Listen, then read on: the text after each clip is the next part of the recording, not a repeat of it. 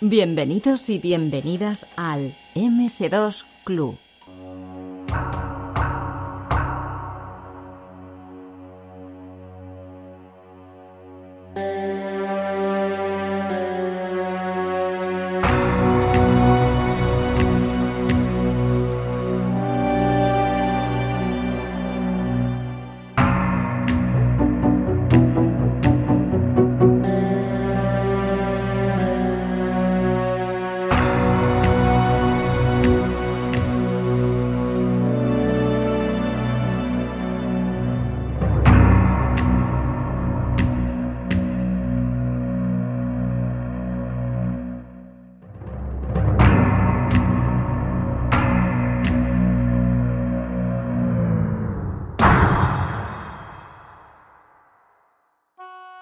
Bueno, pues eh, hoy tenemos aquí a Juan José Muñoz Falcó, que en 1988 fue uno de los socios fundadores de Aventuras AD, la única compañía española que se dedicó en exclusiva a la creación de aventuras conversacionales. Además, el mismo año fundó el Club de Aventuras AD, más conocido como CAAD, nexo de unión de los aficionados hispanos al género, y en 1969 lanzó el primer número del fanzine del CAAD, que se publicaría durante más de una década y que además se ha retomado en 2019 con un número conmemorativo de los 30 años de este primer número del CAD. Y además, eh, desde este año, pues desde junio de 2020, pues se sigue publicando. Ha escrito el primer libro en español que trata en exclusiva sobre una compañía de programación de videojuegos llamado AD, una aventura contada desde dentro. Y es que Juanjo, le vamos a llamar Juanjo a partir de ahora, eh, fue socio fundador de Aventuras AD y es además, yo creo que por encima de todo, un apasionado a las aventuras conversacionales. Hola Juanjo, muy buenas noches, ¿qué tal? Hola, hola Javi, muchas gracias por tan bonita introducción y encantado de estar aquí contigo.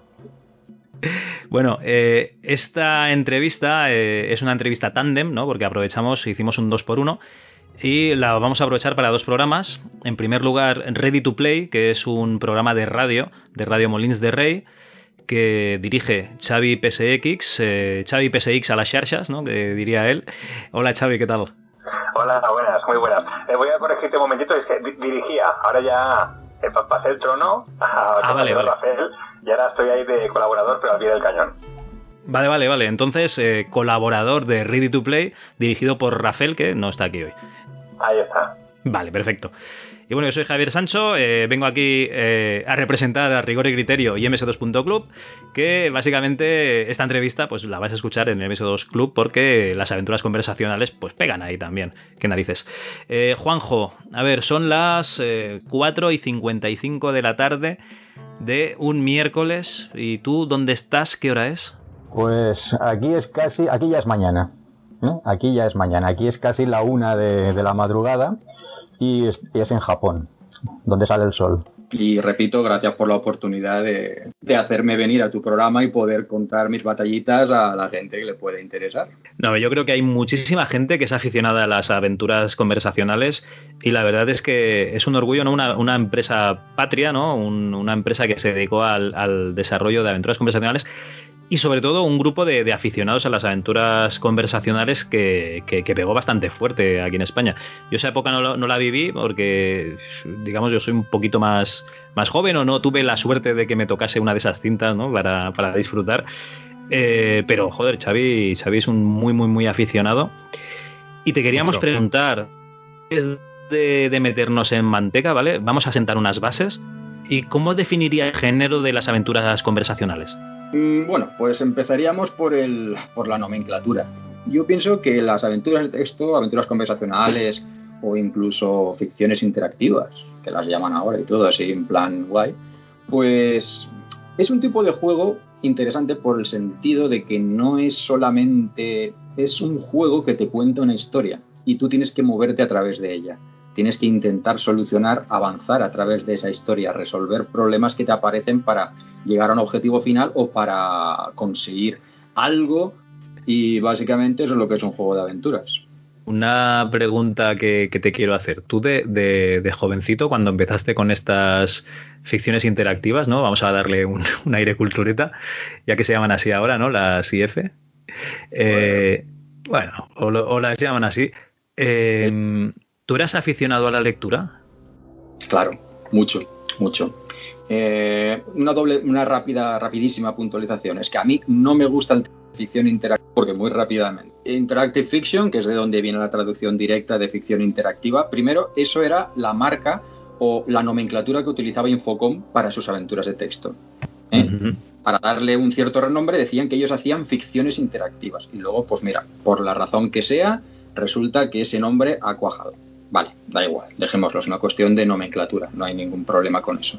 Me las prefiero técnicamente llamarlas como lo que son, aventuras de texto, porque una ficción interactiva literalmente es, cualquier, juego. Tú estás haciendo algo, o sea, un videojuego no es algo real. Creo que todo el mundo lo tiene claro. Y luego es interactivo, porque tú estás moviendo o interactuando con lo que se mueve en la pantalla. Así que vamos, cualquier videojuego, desde mi punto de vista, es una ficción interactiva. En cambio, una aventura de texto, pues es un juego basado en texto, como su nombre indica, en el cual llamarlo aventura es por el primerísimo juego que salió, que se llamaba así, no por otra razón. El primer nombre era Adventure, Aventura. Y ese nombre, pues, es el que se ha utilizado para clasificar estos juegos. Y luego, incluso las aventuras gráficas, pues, ¿de dónde viene su nombre? De las aventuras de texto. Es una, digamos, no es una evolución, es ah, es una feature, ¿no? Ahora con gráficos. hombre, sí, pues mira, pues la verdad es que sí, porque realmente cuando empezaron a salir aventuras de texto con gráficos, las llamaban aventuras gráficas, Graphic Adventure. Era el nombre que utilizaban en los 80. Lo que mm. pasa es que luego, sí, a partir de Sierra, Lucas y toda la pesca, pues eh, empezó a generalizarse la diferencia. Que mira, es una aventura que mueves una cosa y no hay que escribir nada. ¡Ay, qué bien! Entonces ya podemos jugar. Pues sí, hay, que bien, hay que escribir. Ya no hay que escribir, ya no hay, ya no hay que leer. ¡Ostras, Pedrín! Pues a jugar. Hombre, a ver, las primeras de, Sierra que las llamaban High Res Adventures, ¿no? Porque tenían gráficos de alta resolución y la verdad es que era una aventura de texto en la que sí se te mostraba un gráfico muy sencillo. Lo, más complicado que pudo meter Ken Williams en un disquete, ¿no? En, Mystery House, me parece que fue la primera que sacó. Y, sí, claro, eso era una feature del copón, porque nadie hacía gráficos para, para Apple II. Fue la primera aventura con gráficos. Eh, entonces, pues mm, hay que ver quién fue el primero que hizo la primera aventura de texto eh, comercial, que curiosamente no fue Infocom, ¿eh? fue Scott Adams. Y bueno, Infocom es que lo que hizo fue adaptar aquella que tenían para, para mainframe, ¿no? la Zork, me parece que se llamaba. Zork, exacto. La partieron en tres trozos porque no cabían en los Apple II de la época y sacaron Zork, Zork 2 y Zork 3. una idea de marketing genial, me parece muy bien. Lo que pasa es que pues, por la razón que fuera, pues la sacaron en el 80, pero la primera aventura de Scott Adams la vendió en el 79, así que no fueron los primeros. Sí, que Infocom fue innovadora en muchísimas cosas, pero ni fueron los primeros en vender aventuras, ni fueron los primeros en meter gráficos en aventuras, aunque eso tampoco era algo muy destacable e importante para ellos. Ellos se centraban mucho en el texto. Y vamos, pero sí, que Infocom es Infocom y es importantísimo, eso es innegable, pero tampoco vamos a dar el mérito a la primera aventura. No, no, no, no. Ni es la primera aventura con gráficos, ni hicieron la primera aventura comercial, ni siquiera hicieron la primera aventura por ordenador. Yo te quería preguntar que de la misma manera que mi primera aventura conversacional fue la aventura original, yo imagino que todo lo que tú has desencadenado, porque tú puedes decir que no eres ninguna eminencia dentro del mundo de aventuras conversacionales, pero lo que es obvio es que por lo, por lo menos a nivel nacional, si las aventuras conversacionales aún se aguantan, es gracias a ti, al movimiento que creaste con el CAT. Eso está clarísimo. Si no estuviera el CAT ahora mismo, de aventuras conversacionales estaría mm, extinto. Es cierto que hay una serie de cosas que no se pueden negar. Eh, el CAD fue innovador en muchos aspectos. Fue el primer fanzine que apareció en España. Fue eh, el primer club. Fue empezamos la primera web sobre en internet sobre aventuras, la web del CAD. Incluso antes que eso, no sé si os acordaréis, los newsgroups, los grupos de noticias de internet de, de Usenet, pues eso, eso, es prehistórico. Eso. Bueno, eso era una cadena, una cadena de mails, básicamente, ¿no? Efectivamente, tú escribías un mensaje y se almacenaban todos. Era como un predecesor de los foros que hubo unos 15 años después. Y, y, vamos, también creé newsgroups, grupos de noticias para el CAD y incluso me metí en BBS, teníamos contacto y bueno, lo cierto es que sí, que desde el CAD se han hecho muchas iniciativas, se han empezado muchas cosas, se ha puesto en contacto a mucha gente entre ellos y muchas cosas se han creado gracias al CAD, efectivamente, pero no, no solo por mí. Vamos, yo he empezado algo, he hecho lo que he podido y luego, claro, la gente colabora y, y todo, una cosa lleva a la otra. Pero yo la verdad, si no hubiera empezado el CAD, si yo no hubiera entrado en Aventuras AD, pues Aventuras AD se habría hecho igual, vamos. Pero no habría sido exactamente lo mismo. Si el CAD no hubiera existido, pues toda esa serie de aficionados que tenían un punto de reunión, un punto de encuentro y de comunicación, pues no habría existido y quizá muchas creaciones se habrían perdido, no se habrían conocido, no se habría llegado a, mucha gente quizás no habría sentido el despertar de ese gusanillo que se convierte en gusano de arena de Dune. Pues. y, bueno, sí, es innegable que el CAD ha tenido su. su. su papel, lo creo. Sí, es que me, da, me da cosa decirlo, pero sí, es que sí, hay que decirlo. Pero no sé, es que me da un poco de cosa decirlo. No, no. sé. Con toda la seguridad y tranquilidad del mundo, porque es cierto. Lo que es cierto es cierto, Juanjo.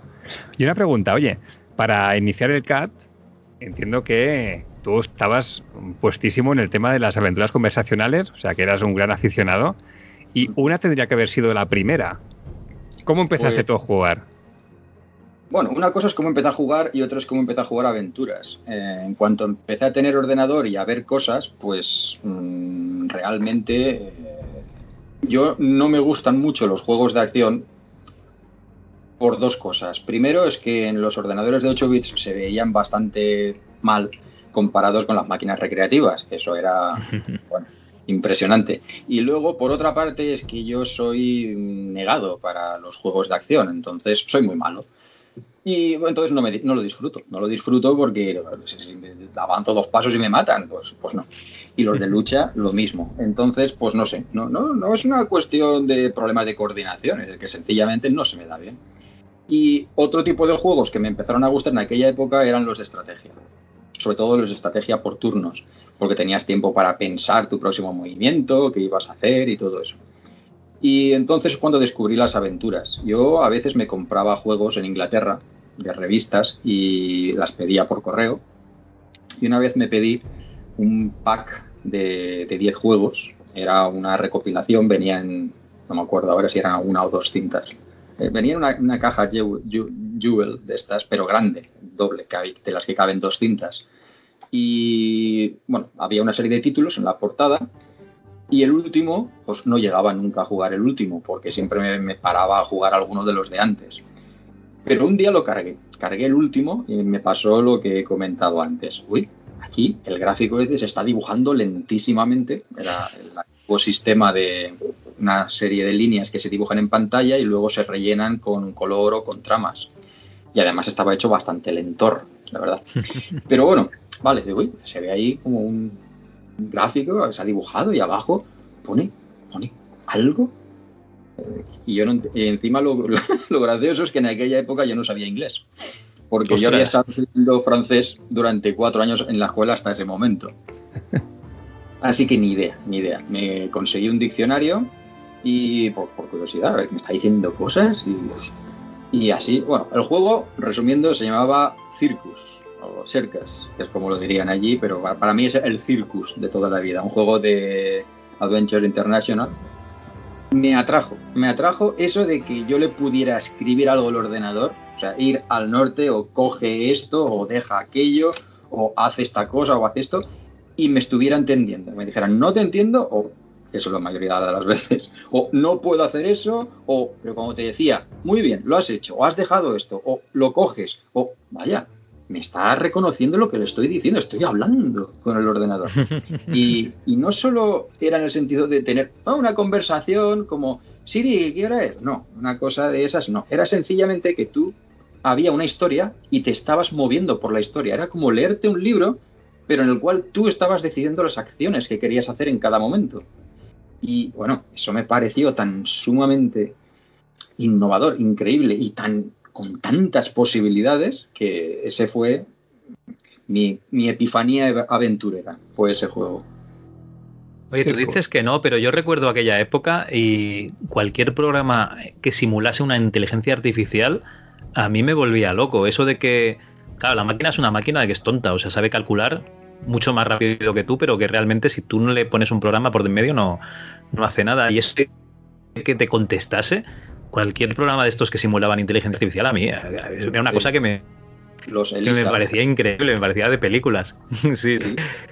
En aquella época eran famosos los, los ELISA y también había ciertos eh, los sistemas expertos, que no sé por qué no han seguido no se ha seguido hablando de ellos, sobre todo sistemas expertos médicos, que era para, por ejemplo, para encontrar la enfermedad que tienes, pues a ver, ¿dónde le duele? Aquí, ¿qué tiene? Y te iba haciendo preguntas, preguntas, preguntas, preguntas, hasta el final, pues encontrar qué era lo que tenías. Y pues es un tema experto. Yo el que más recuerdo era uno de medicina, pero claro, lo sabía para, para cualquier otro tipo de, de función. Y pues sí, a mí esa forma de interactuar con el ordenador siempre me pareció muy... Claro, el teclado pues tienes que ir escribiendo, también tienes que ir pensando lo que tienes que hacer. Y hoy en día las aventuras las jugaríamos hablando, la verdad. Porque Sí, sí. Sí, porque es que si Siri o Alexa o quien sea entiende perfectamente, bueno, no entiende, interpreta lo que estás diciendo, es decir, convierte en palabras los sonidos que emite tu boca, pues, vale, eso será más rápido incluso que escribirlo. Pero, bueno, sí, eso se puede añadir a una aventura actual. En estas eh, aventuras conversacionales o aventuras de texto hay, hay de varios tipos, ¿vale? Hay unas en las que, digamos, el sistema va por turnos, tú hasta que no te mueves no pasa nada en el mundo, y hay otras en las que aunque tú estés quieto, eh, los otros personajes o el tiempo va pasando. Eh, tú has comentado que te gustaba la estrategia por turnos. ¿Qué, qué opinas de estas segundas aventuras en las que el mundo está vivo mientras tú, mm, digamos, dejas el teclado quieto, van pasando cosas? Hombre, tienen su punto de realismo. Los juegos en tiempo real tienen su realismo, pero es que a mí no las prisas en los juegos. Yo lo interpreto como pero tú cuando quieres parar, cierras el libro y ya está. Y la historia se para, no, no sigue, no es como una película en el cine, que tienes que ir al, al baño y te vas a perder un minuto o dos o tres de película. Y vienes. Pues ahí no, das, estás en casa, le das a pausa, ¿verdad? Pues yo lo veo, lo pienso así. ¿Que le da un punto de realismo? Pues por supuestísimo que le da un punto de realismo. Lo que pasa es que si llegas a un juego que sale el tren a las 16.40 y son las 12 y 10, ¿qué vas a hacer? ¿Te vas a estar tres horas sentado delante del ordenador esperando que llegue el tren? Pues evidentemente sí, tienes que hacerlo. Claro, para eso tienen las trampitas de el comando esperar, que espera un determinado número de minutos y... Pero vale, estamos haciendo trampa ya con el tiempo real, ¿verdad? Pues entonces sí, sí, e, es una idea interesante. Los juegos en tiempo real están muy bien, que las cosas pasen en el momento en que están sucediendo, no, no que te estén esperando a ti. Eh, lo que pasa es que mis preferencias, claro que como todo el mundo, pues cada uno tiene sus preferencias. Yo prefiero los juegos por turnos, que hasta que tú no haces algo, no pasa nada en el mundo. Tú Estoy una contigo, acción ¿eh? Y entonces el mundo sigue moviéndose. El mundo se mueve a medida que tú te mueves. Si te quedas quieto, el mundo se para. Yo, esa es mi preferencia, pero repito, que ahí cada jugador es un mundo y hay quien le puede gustar un sistema de tiempo real y el que le puede gustar el sistema de turnos, pero Sí, sí, sí. No, no, era para saber tu preferencia, ¿eh? simplemente. Creo que aquí somos los tres de jugar por turnos. Sí, sí, sí, descontado. Sí, yo soy mucho de lo que dice Juanjo de no- no atinar a sacar la espada si estoy nervioso, ¿sabes? Claro. O sea, es mejor con el tiempo que viene un troll, vale, ¿qué puedo hacer? eh? Vale, venga, saca la espada y ya ponte, ponte en rumbo. Juanjo, una cosa. Acláranos, acláranos una cosa. ¿Qué vino primero? ¿Aventuras AD o el Club de Aventuras AD? Eh, antes de fundar Aventuras AD, pues Andrés Amudio tenía una sección en Microhobby, que la conoceréis todos, eh, la del mundo de la aventura. Eh, entonces, pues yo me leía sus artículos también y me gustaba jugar aventuras y llegué a pensar, digo, bueno, pues quizá yo no sé programar, pero sí que sé que hay programas para crear aventuras. O sea, yo podría ser un guionista, pero necesito un programador y también necesito un dibujante. Y también me gustaría hablar con más gente que le gusten estos juegos para solucionar los problemas que yo no me encuentro en algunos que no puedo seguir avanzando o sencillamente para hablar de tu afición, ¿no? pues puso un anuncio en Microjodillo también, que quería formar un club. Y resulta que lo vio Carlos Márquez, que era el grafista, que se convertiría en el grafista de Aventuras AD, aunque ya era en aquella época. Y le dijo a Andrés, eh, mira, este quiere hacer un club, que es una de las cosas que tú tenías en mente también. Dice, ostras, pues sí, pues vamos a ponernos en contacto con este. Y nada, me llamó y yo me fui ahí a la casa del gran Samudio y todo esto y oh, ah, increíble el señor con barba que escribe en mi y oh, entro aquí el Santa Santorum de la aventura oh, ah, a sus pies, excelencia y bueno y me explicó pues lo que, tenía en mente fundar Aventuras AD, una compañía para hacer juegos y también quería hacer un club y que yo si quería formar parte ahí ya estaba yo besándole los pies y pues, por supuestísimo, claro que sí. Así que mi idea original de hacer un club era un poco anterior. Lo que pasa es que luego el nombre cambió. Porque mi club yo quería llamarlo Club de Aventureros Españoles, porque no pensaba yo irme más allá de España. Y, Andrés pensó, sí, el nombre, el nombre no está mal, no está mal. Pero eh, si vamos a tener, vas el club va a tener una colaboración con AD, eh, que luego el tema AD, Aventuras AD, luego lo hablamos pues AD tiene que aparecer en el nombre por algún sitio. Y claro, si lo ponemos después, ponemos Club de Aventureros Españoles, guion AD, pues lo miras y dices, cae AD. Mm, pues, pues no, es un buen augurio, ¿no? Fue, fue, eso fue una premonición, fue una premonición. Pero por lo que sea, Andrés dijo, mira, no, ese nombre no, como que no. Y dije, vale, sí, además que, suena, suena mal, ¿no? Y al final, como Andrés, y eso es algo que en lo que ha influido mucho en mí, y muchas veces para llamar a las cosas, pues no les da nombre, sencillamente las llama por lo que son. Pues mira, pues si es un club y es de Aventuras AD, pues lo llamamos Club de Aventuras AD y ya está. Digo, pues mira, pues sí, ya está. Y así se quedó, Club de Aventuras AD. Pero claro, como eso es muy largo, pues usamos siempre las siglas CAD y así es como se le llama el CAD de toda la vida. O sea que igual, digamos que se puede crear a, la par, ¿no? Pero lo que sí te permitió el CAD es entrar en AD. O sea, fue como tu puerta, tu acceso, ¿no? Por lo que cuentas. Sí, y además es que es como suele decirse, estar en el momento y en el lugar adecuados. A veces tú puedes ir al lugar, porque Juanma, uno de los programadores, es que se nos plantó en la puerta, literalmente. Pero, pero tal cual. Ding dong, hola, que soy programador, he hecho muchas aventuras. Había hecho una, pero bueno. pero bueno, la historia de Juanma ya, ya es otra cosa.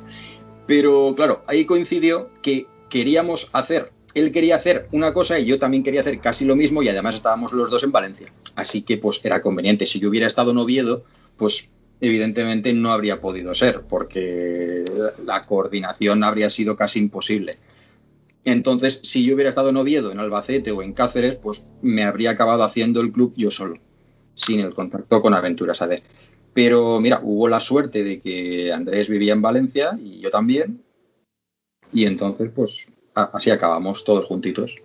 Oye, una, una pregunta, porque yo estoy viendo que si el club se llama CAAD, eso quiere decir que todos los miembros y la gente interesada pues va, a ver que hay un soporte ahí a Aventuras AD, pero el CAD sacaba algo de Aventuras AD, o sea que para, que esto sea una simbiosis, ¿no? Tiene que haber una parte, las dos partes tienen que ser beneficiadas, ¿no? O sea, ¿qué, sacaba eh, el CAT? ¿Qué sacaba de, de, llamarse así? Estrictamente fueron 14 o 15 mil pesetas, que ah. se gastaron, no me acuerdo, 14 o 15 mil, ¿eso cuánto es? Eh, 100 euros, no llega, ¿no? Bueno, pero eso en la época daba para unos cuantos fanzines, ¿eh? Sí, lo digo. Pues lo que hicimos fue toda la tirada y, enviarlos.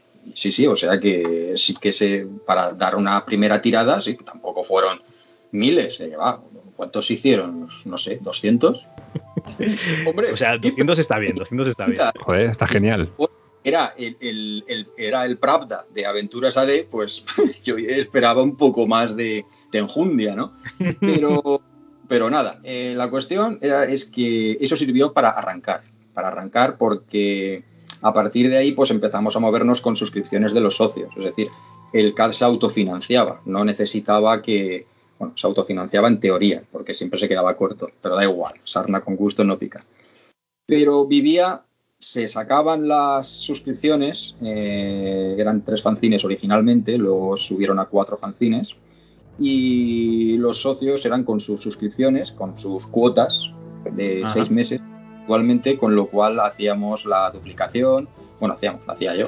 Entonces, eh, el primer fanzine lo escribí entero, yo, yo solo, y luego ya a partir del segundo empecé a tener colaboradores, afortunadamente, porque eso le da una variedad que, que Sí. una única persona no puede darle nunca. Y lo que sí que hice yo manualmente hasta el número 7 eh, era, hacía las planchas maestras, las hacía más grandes del tamaño normal, y luego las llevaba a fotocopiar, me las reducían y luego las duplicaban un montón. Y luego cogía las fotocopias, las clasificaba, porque claro, hay que poner página 1, página 3, página 5, página 7, y irlas poniendo una detrás encima de otra. Eh, había que esparcirlas en algún sitio, yo utilizaba el comedor de la casa de mis padres, suelo, quitaba los sillones, lo apartaba todo y ahí intentaba clasificarlos todo lo posible, luego los doblaba, los grapaba, o los grapaba y los doblaba, ahora no me acuerdo. Los ensobraba, los ponía, eh, ponía los sellos a los sobres, iba a correr, o sea, lo hacía todo yo. A partir del número 7 ya lo que hicimos fue sacarlo por imprenta, lo cual pues le dio una calidad. Yo siempre he querido que el CAD tuviera una presencia, una apariencia Más profesional, ¿no? Sí, no, no, no, no tanto como profesional, pero sí por lo menos que se notase que no era un manojo de fotocopias. Vale. Eh, el contenido, por supuesto, es importantísimo, pero yo digo, ay, estos artículos que tienen solución ahí, es- están bien escritos, pero es que noto yo que le falta un poco de presencia a esto. Y yo siempre he querido, siempre, siempre quise que el CAD tuviera más, más presencia, empezando con pues, tapas duras, empezando con, siguiendo con, yendo a una imprenta y yo creo que el aspecto de los fanzines, para ser un fanzine de aquella época, yo creo que llegó a tener un nivel de calidad y un nivel de páginas y de contenido realmente, realmente impresionante. Yo estaba muy, muy, muy orgulloso del fanzine, la verdad. No solo por los contenidos, que eran buenísimos, y no lo digo sea porque sea mi fanzine, no eran mis contenidos, yo no los escribía. Me encantan lo que me- los colaboradores que tenía, eran buenísimos, sabían muchísimo de lo suyo. Y la presencia que yo podía darle al fanzine, yo me gustaba que me ponía en la piel de cualquier suscriptor, de cualquier socio del CAD, que le llegue el sobre, ¡ah! y se rompa, rasgue el sobre y saque el fanzine. ¡Oh, qué fanzine tan grueso! 100 páginas, unas tapas duras. Y ¡oh, qué bonito y qué bien! ¡Ah, voy a leerlo! ¡Ay, cómo disfruto la lectura! ¡Qué bien! Me encanta el mundo de la aventura. Pues eso es lo que yo quería que la gente experimentara cuando recibiera el CAD. Que, claro, puedes tener una presencia muy buena y un contenido lamentable, y viceversa. Entonces, yo quería que fuera lo mejor que le pudiera ofrecer a cualquier interesado en el tema. Y bueno, la gente que tiene números del fanzine, yo creo que no quedó decepcionada, sobre todo en el, en el año 92, por ejemplo, estaban llegando a un nivel impresionante. Las muchas portadas eran de Paco Zarco, que Paco Zarco era un ilustrador y que luego fue grafista también de Aventuras AD y se sigue dedicando a eso. Ha hecho la portada de mi libro y o sea que, es un virguero el hombre, pues muchas portadas son suyas. Incluso la mascota que teníamos para dar calificaciones a las aventuras también las diseñó él, o sea, sí, que vamos, estoy contento, vamos, me, me gustaba cómo, cómo, estaba quedando. Pero yo siempre quería más, más, más. Y soy de esos que nunca está contento. Consigues algo, vale, a ver, el siguiente, ¿cómo lo puedo mejorar? ¿Qué contenidos más? ¿Qué más se le puede meter? ¿Cómo se puede hacer más vistoso aún? Y sí, era un desafío. A mí me gustaba. Fue una buena época. ¿Cuántos números salieron del CAD? A ver si. Sí, aquí está. Hay un artículo, escribí un artículo al respecto porque, como muy bien dice el refrán, más vale un lápiz corto que una memoria larga. Entonces, hay varias, el CAD está dividido en varias épocas, sobre todo según eh, la apariencia externa. Así que los primeros números llegaron hasta el 30 y algo, 30 y... En papel llegaron hasta el eh, 32, hasta el 32 fue el último. Lo que pasa es que también salieron seis números extra impresos en papel. Los números extra estaban dedicados a monográficos y sobre todo a soluciones. Eh, luego a partir de ahí empezamos a sacarlos solamente en PDF. y no volvieron a salir en teoría en papel hasta, bueno, en teoría, en teoría, pues siguen sin haber salido, porque el número 50, el conmemorativo, yo lo hice en PDF, así que técnicamente no ha salido en papel. Y los números 51 y 52, que esto ahora sí, gracias a Carlos Cabezuelo, que es el maquetador, le ha dado un aspecto de revista profesional 100%, y ahí ya, yo ya ahí ya no puedo decir nada, ya hemos llegado al límite. Lo siguiente ya es una revista que te compras en el kiosco, ya y bueno, y no lo siguiente, porque tampoco hay tanta diferencia. Así que en total, ahora, hasta ahora mismo, han salido 52 números del CAD, contando todos los originales y los tres que han salido del año, del año pasado, que fue el conmemorativo, y los dos que llevamos este año. Total 52. Pero los CA, bueno, perdón, los CAT originales, los fanzines originales, no tenían tantas páginas como estos últimos, ¿no? Porque yo leo de vez en cuando algún tweet que pones de tenemos no sé cuántas centenares de páginas. Yo, hostia, pero esto tiene que ser como, como cuando salía la Retromaniac, que, que, era un bicharraco enorme. Sí, estos últimos, el 51 y el 52, tienen 108 páginas. Y el récord de antes lo teníamos en 100. Ese era el récord que llevo yo. Vamos, cuando salió ese número, yo estaba orgullosísimo. 100 páginas. Poca, broma, ¿eh? Es que 100 páginas en aquella época en un fanzine de aficionados, porque eso es lo que significa fanzine, una publicación de aficionados, no es algo profesional. Pues oye, hecho por imprenta, con la portada de Paco, con una, con una trama que tenía en la portada para que pareciera que, que fuera cuero, o sea, era, impresionante. Y no me acuerdo el número, el 20 algo, el 24, no, no me acuerdo. Eh, 100 páginas, 100 páginas. También me empeñé en sacar una portada en color de algún número y también salió una portada en color que fue una historia para imprimir eso increíble porque hubo que imprimirla tres veces. Se hicieron la portada, la sacaron, hicieron la separación de colores y lo que hicieron fue imprimirla tres veces. Entonces al imprimirla tres veces, una con cada color, la combinación resulta que aparecía en color. Y un poco poco lamentable, pero bueno, porque el sistema no era como el que usan las revistas, claro, eso es usar un fotolito en color que es carísimo. Solo el fotolito de la portada habría costado más que toda la revista, todo el fanzine. Y no, no, no era viable. Entonces, siendo un poco inventivo, pues se encontró esta solución. Y oye, pues tampoco estaba tan mal. Estamos hablando de, algo que apareció hace más de un cuarto de siglo, que tampoco, digamos, tantos fanzines han salido en color, ¿verdad? no, no, desde luego. Bueno, eh, nos has comentado los números, o sea, el número de fanzines que hay, eh, pero ¿cuántos aventureros estaban embarcados en esta, eh, en este fanzine? ¿Cuántos socios en activo teníais en, la época y cuántos en activo hay? O sea, ¿ha aumentado el número de aventureros a partir de los años o ha disminuido? Bueno, eh, es difícil concretar el número porque el CAD funcionaba mediante suscripciones, como he comentado antes, de seis meses. Entonces, cada vez que se acababa la suscripción, el número de socios se convertía en cero, porque se ha acabado. Entonces, había que renovar la suscripción. A medida que renovaban, el número de socios volvía a subir. Eh, ¿Cuántos éramos? Pues depende.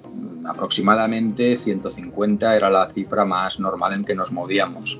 No ha sido nunca una cosa. Lo que pasa es que sí que me han comentado algunos no, yo es que cojo y se lo dejo a mi primo y a mis colegas y tal y cosa. que lo hacían 10 o 12. Bien, bien, sin ningún problema. Oye, la, idea era la difusión.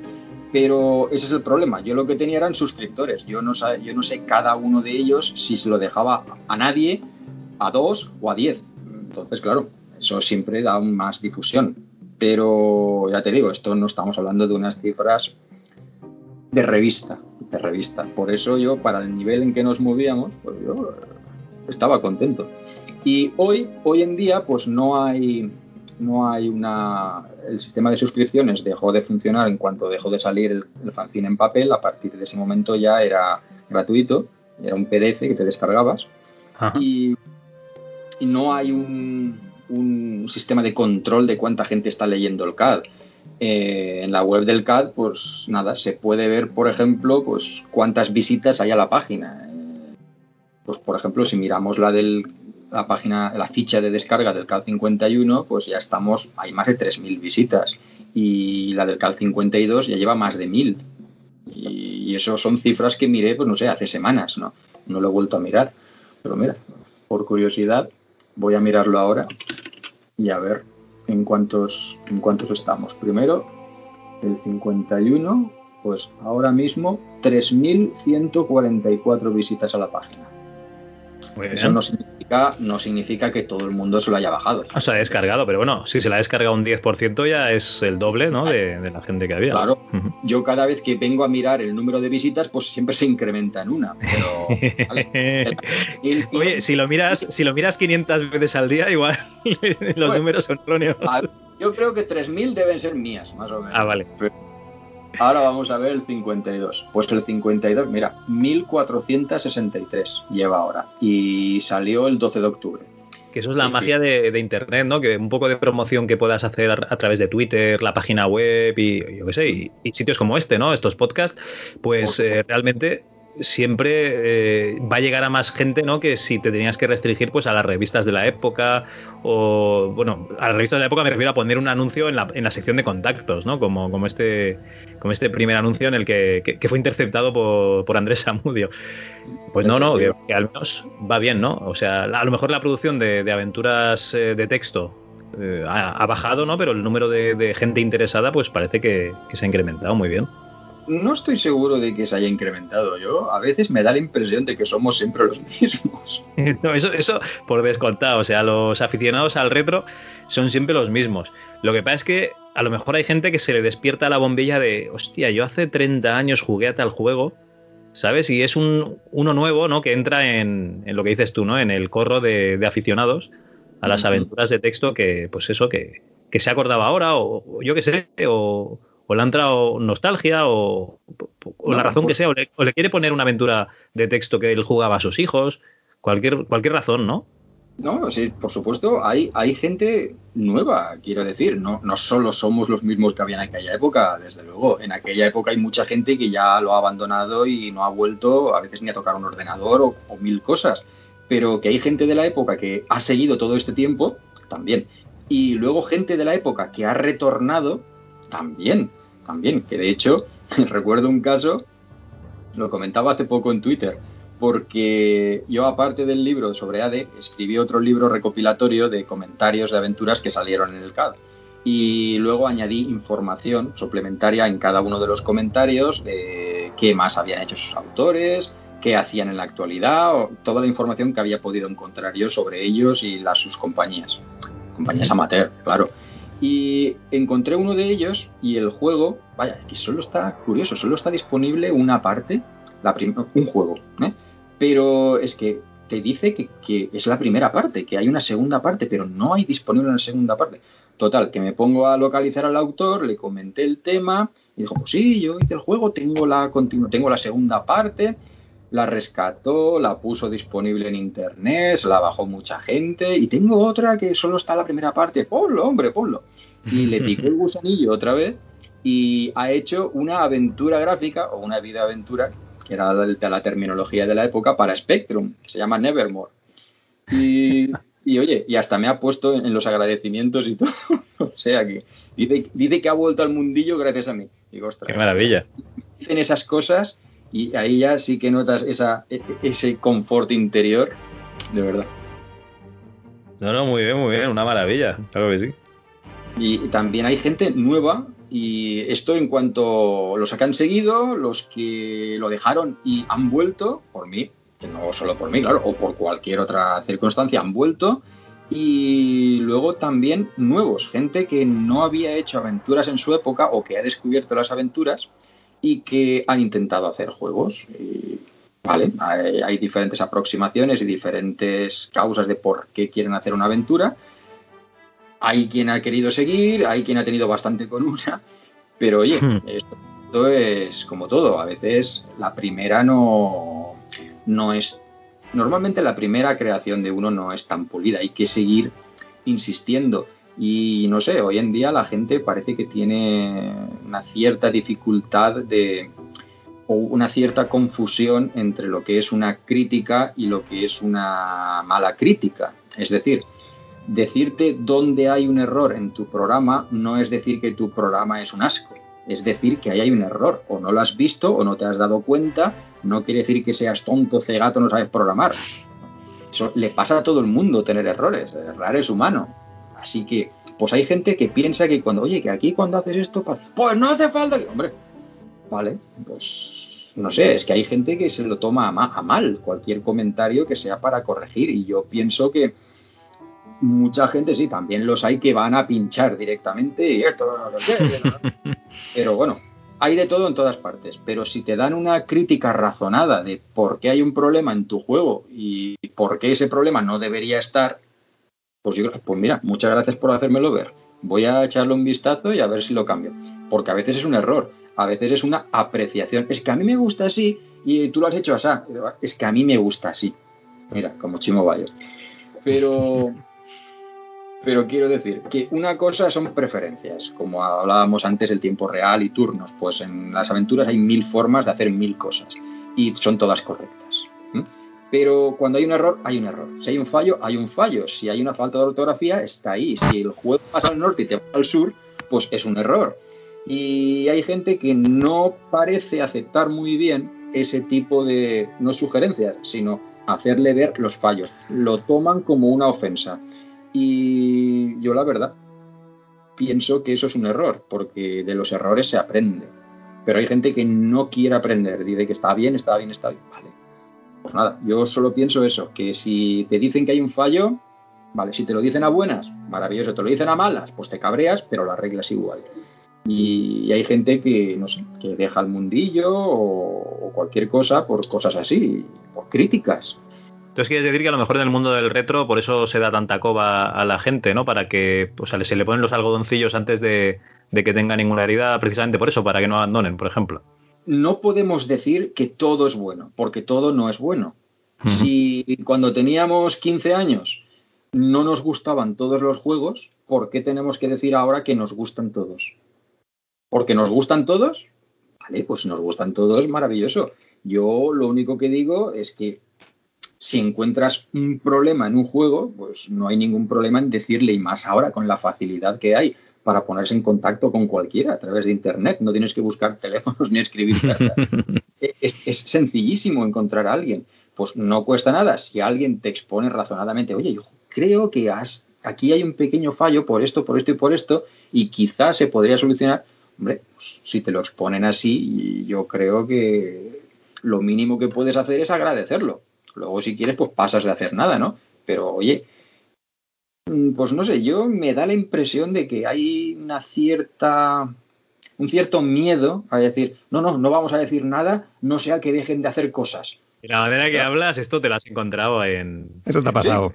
esto te ha pasado, sí. O sea, que se dice el pecado, pero no el pecador. Así que no... Vale, vale, no te preocupes dicho, por lo que he dicho, es que no quiero que encima, ¡ay! Encima en un programa de radio me puso. yo no quiero líos, ¿eh? Yo, yo, no quiero líos. No, damos fe que lo que estás diciendo es que todo eran críticas constructivas, que la gente se lo tome a bien, por favor. Sí, y si una crítica es destructiva, porque también las hay, pues entonces lo único que hay que hacer es sacar lo bueno que haya de lo malo. Y ya está. incluso Mira, como decíamos en la época, haciendo una cierta paráfrasis, decíamos, y de, mira, ninguna aventura es mala, absolutamente mala, ninguna. ¿Por qué? Porque incluso la peor aventura del mundo sirve como mal ejemplo.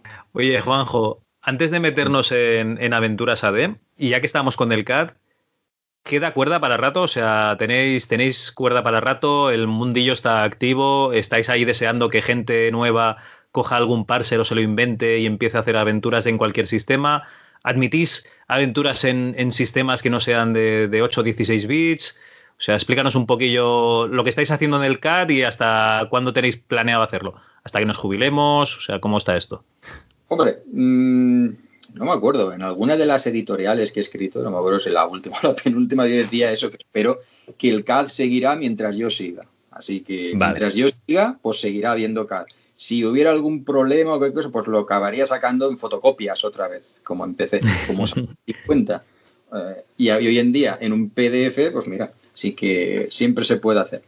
Cuerda y para claro. Y Carlos está haciendo, Carlos Cabezuelo, repito, es el maquetador del, CAD y hace un trabajo impresionante. Estoy pasando ahora las páginas y bueno.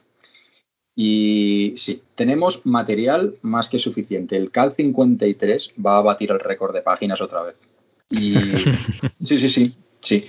Y Carlos se tira de los pelos, pero no, no puedo hacer tanto, tanto. Tranquilo, hombre, tranquilo. Casi le entra una lipotimia al sacar el 52. Pero os pilla el toro, tranquilo, hombre, tranquilo. Si, si no llegamos, pues no llegamos. Salió el 12 de octubre. El fanzine estaba previsto, el Carlos lo llama revista, sí, esto ya es una revista.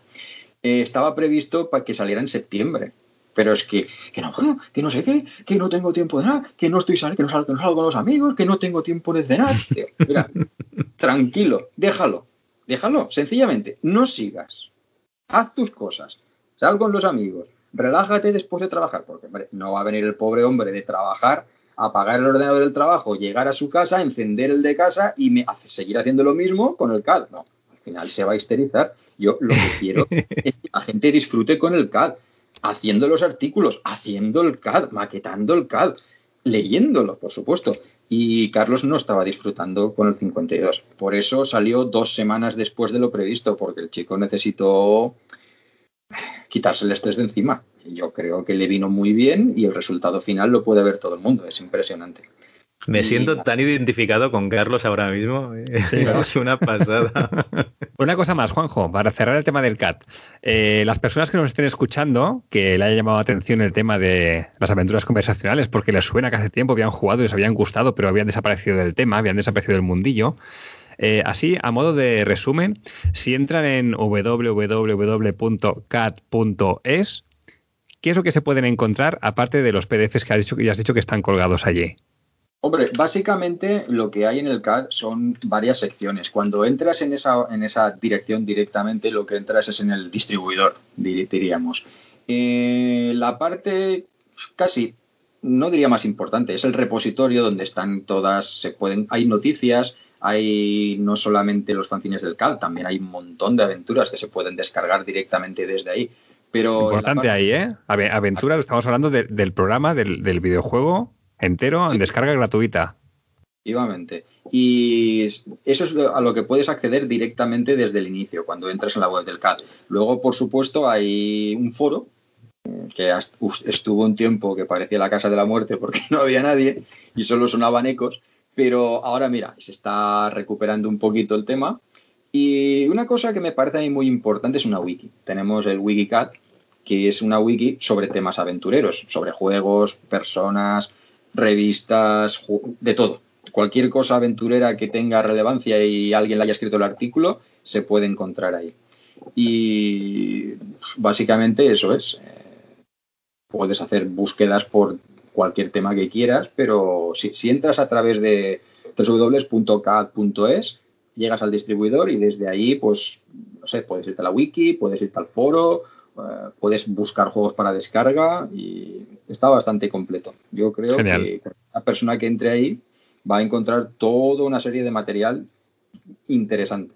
Es como cuando lo descubrí yo, que me quedé alucinadísimo del contenido que había en la página web de, del CAD, ¿no? Ya, ya, no solo por la información, ¿no? sino por todo el catálogo de juegos que había para descargar y probar los juegos de antaño y, y nuevas creaciones que se han hecho, que son unas auténticas maravillas.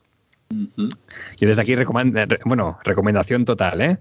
que si tenéis la mínima curiosidad, que entréis en la página web y deis un ojo a toda la información que hay y a las descargas, que vale muchísimo la pena. A mí me ha hecho disfrutar mucho.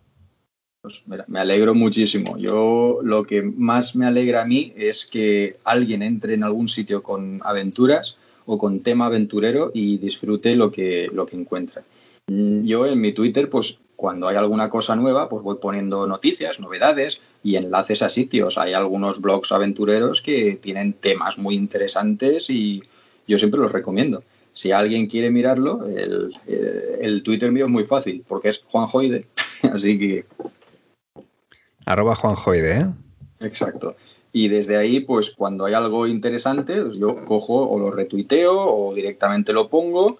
Eh, también, claro, cuando salen los CAD, antes de que salgan los CAD, pues vamos haciendo un, un prelanzamiento, porque Carlos me envía páginas para hacer correcciones y yo, mira, vamos a hablar de esto, vamos a hablar de aquello. Cuando está el índice más o menos definido, ponemos el índice completo y claro, cuando por fin está el fanzine listo, pues se anuncia y lo subo a la web del CAD y entonces anunció en Twitter que está disponible. Y muchas veces, Carlos, en las dos últimas veces ha hecho un anuncio eh, para que lo pongan por foros o que la gente lo haga rular por ahí. Eh, está, está muy bien, me, está gustando mucho cómo está quedando este nuevo CAD. Hay un montón de contenidos para el siguiente, hay un montón de gente nueva y, no solo en España, ¿eh? hay gente que está dedicándose. Sí, yo casi parece esto un renacimiento de, lo que pasaba hace 30 años, toda esa eclosión, tanta gente creando juegos. Y sí, esto me hace a mí mucha ilusión y me gusta. Esta época me está gustando otra vez. Genial. Hombre, es que realmente eh, se ha democratizado muchísimo el uso de, las tecnologías.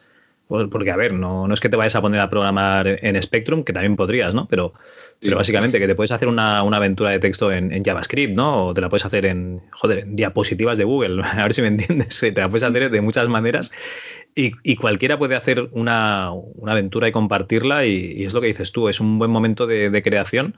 O sea, ahí, yo creo que a día de hoy se está generando al año más contenido que, yo que sé, que, a lo mejor en, siglos pasados de la cantidad de, todo que se hace, de videojuegos, de películas, de libros, es, una pasada. O sea, no, no, no das abasto directamente. Sí, sí, es cierto. Es cierto, incluso en cosas de nicho, como unas aventuras de texto, pues estamos teniendo toda esta creación, pues realmente aquí ya estamos llegando a un punto en el cual ya no podemos abarcar todo lo que se está creando ahora mismo. Aunque no, aunque no nos interese saber lo que hay, pues como mucho puedes tener referencias. es ya imposible saber todo lo que hay. Porque incluso, repito, algo tan limitado en, teóricamente, en gente interesada como una aventura, las aventuras de texto, ya da para hacer un fanzine de más de 100 páginas, pues eso quiere decir que hay en tiempo real, que el fanzine en sí es un anacronismo, ¿no? Pero es parte, es parte de ese espíritu. Y pues no sé, a mí todo es, todo es tanta, tanta creación, eh, no sé, me hace sentir muy bien. Te deja esa sensación de parece mentira que haya tanta gente haciendo estas cosas y repito, no solamente retro de juegos de Spectrum ¿eh? o de 8 bits, eh, hay sistemas de autoría de aventuras para PC que funcionan directamente en el navegador, como el Parser Adventuron, Adventuron que lo recomiendo vivamente para cualquiera que quiera crear algo. Tiene unos tutoriales excelentes y puedes darle un, un aspecto totalmente retro de 8 bits si quieres. es una herramienta muy, muy flexible y, potente.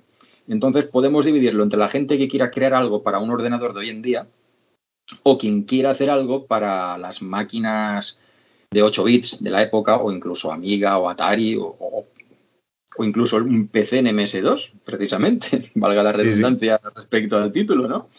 Pero para eso tenemos la herramienta que usábamos en Aventuras AD, que está libre y disponible para todo el mundo que se la quiera bajar y para la cual se están haciendo herramientas, parches, añadidos para facilitar a todo el mundo la creación de aventuras en aquellos sistemas.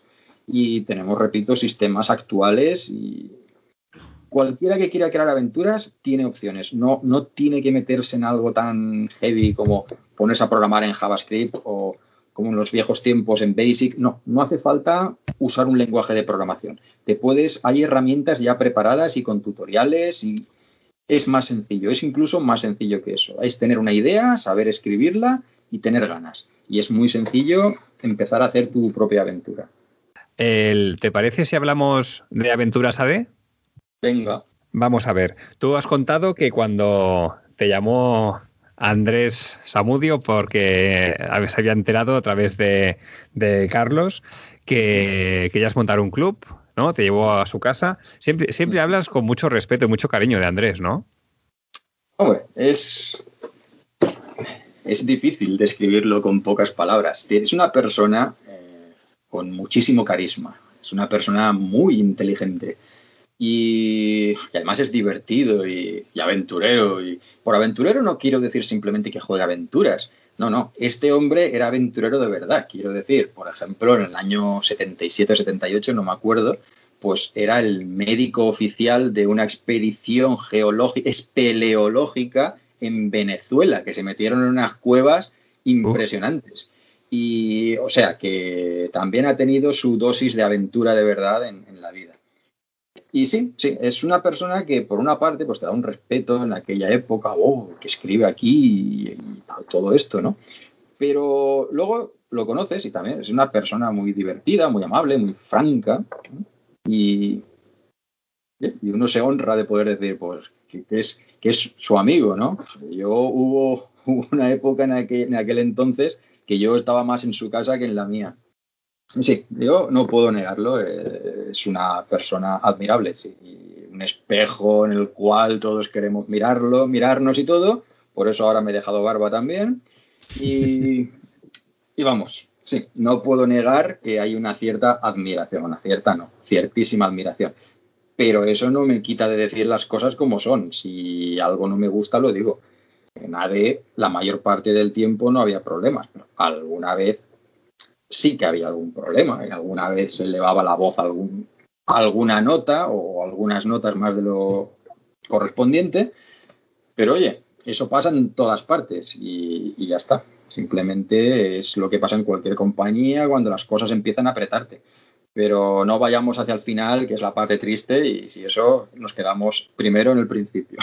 y sí, Venga. Eh, eh, yo recuerdo que, por ejemplo, para ir a casa de, Andrés, me recogió Carlos ¿eh? en, el Vespino que tenía, y fuimos Oh. los dos en su Vespino a casa de Andrés. Claro, yo en aquella época ni coche, ni moto, ni nada, yo el coche de San Fernando tenía. Y algún más adelante pues iba en autobús y eso, pero en fin, es que no, no vivíamos, vivíamos los dos en Valencia, pero él vivía en una punta y yo en la otra. Él estaba saliendo casi por el sur de Valencia y yo vivía casi en la salida norte de Valencia, así que había que tenía que cruzarme toda la ciudad cuando quería ir a su casa. Entonces tú vas a casa de Andrés, ¿no? Llamado por el tema del, del club. Y él no solo te sorprende de que está interesado en el club, sino que además, además te abre las puertas a formar parte de, ¿eh? de, la, de la única y mejor, bueno, mejor claro, es la única, pero la empresa que se iba a dedicar a hacer las aventuras conversacionales aquí en España. Aventuras AD. Yo imagino que tú, ¿tú qué edad tendrías, Juanjo? En aquel entonces, pues tendría 17 o 18 años. Claro, tú abocadísimo que estabas a esta afición, se te abrían las puertas del paraíso, como quien dice, ¿no? Sí, sí, sí. Y eso, fueron, fueron las puertas eh, y el coro celestial tocando las trompetas. Y no, es que imagínate, hombre, que, que te digan que el señor este que escribe en la revista en la cual todos los artículos de aventura son el que está escribiendo la Biblia de la aventura en España, pues dice que quiere crear una compañía solo para hacer aventuras y que si tú quieres formar parte, pues hombre, ¿tú, tú qué vas a decir? Claro. pues, hombre, fue, fue un- sí, claro, sí. Y la oferta fue el... Tú eres miembro fundador de, de AD. Eh, ¿Y por miembro fundador, eh, AD, Aventuras AD, es, era una sociedad anónima, ¿no? Entonces, en las sociedades anónimas, ya sabéis cómo funciona eso. Hay una serie de. Hay un capital social que se divide en acciones y las personas que compran acciones se convierten en accionistas y pasan a formar parte del accionariado de la compañía y a poseer el tanto por ciento de la compañía en relación proporcional al su número de acciones. De acciones. Y sí, pues él me propuso si yo quería ser accionista y luego también colaborar en el equipo de desarrollo. Y por supuesto dije que sí a las dos cosas. Por eso uno de los socios fundadores es, mm, por socio fundador, se interpreta a los que estábamos en el accionaria- accionariado original de, de Aventuras AD cuando se fundó. ¿Queráis quiénes?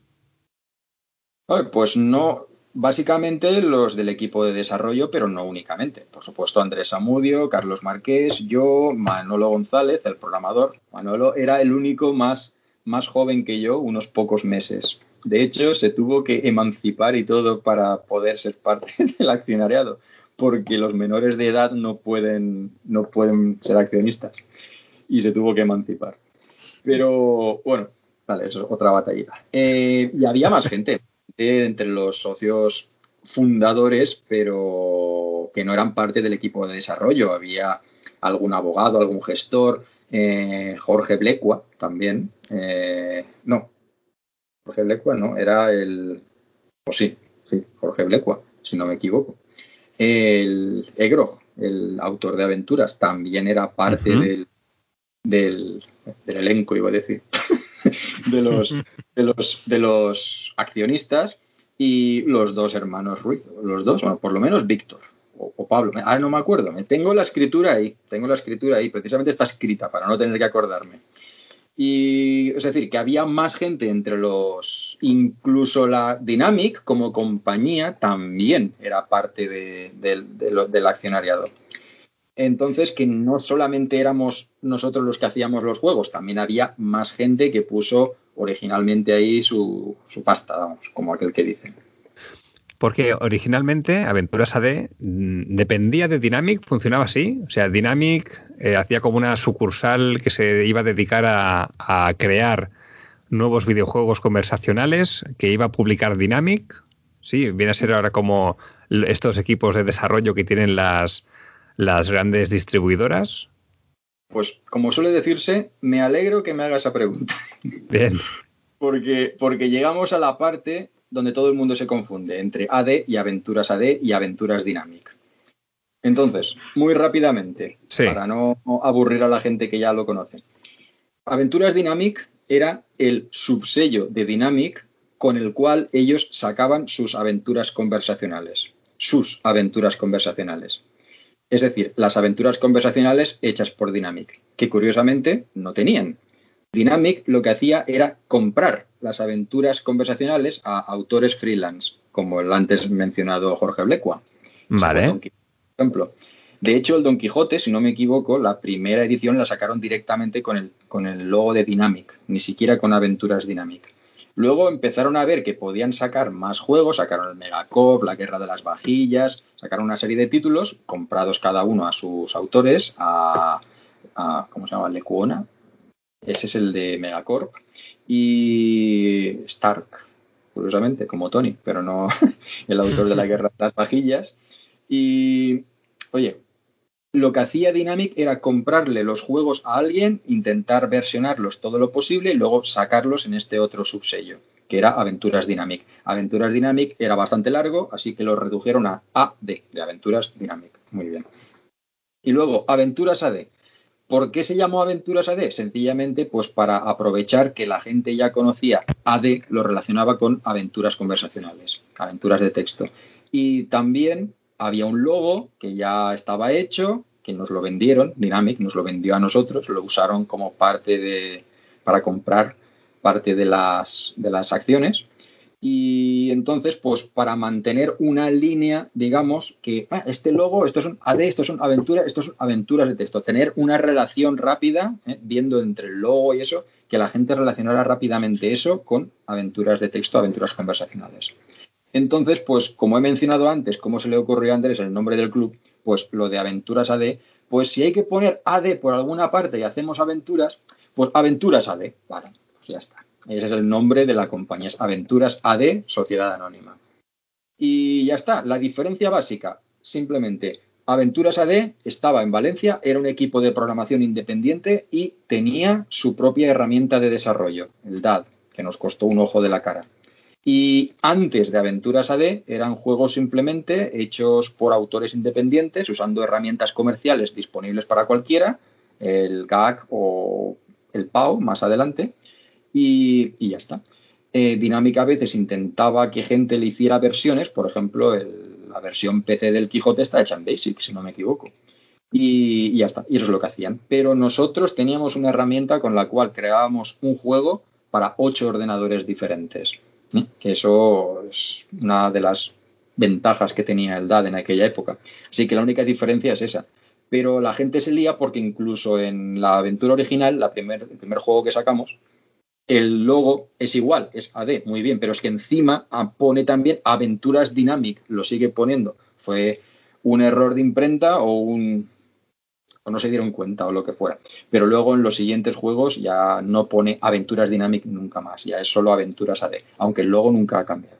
Eh, comentas que el DAT eh, era capaz de sacar las aventuras para todos los sistemas, pero yo todo lo que he leído del DAT es que, aquello no acababa de, funcionar bien. Dime exactamente qué es lo que te han dicho o has leído. yo lo que he leído es que, claro, eh, tuvo que venir el chico este inglés, ¿no? A, porque el DAT en sí no acababa de, funcionar solo o no acababa de, digamos, no tener que modificar código para que funcionase en, en todos los sistemas. Básicamente, el DAD funcionaba de la siguiente forma. Tú escribías el código que era prácticamente igual que el PAU, un sistema de la misma compañía, de Gilsoft, y que era comercial, lo podía comprar cualquiera. El sistema era a un 90% igual.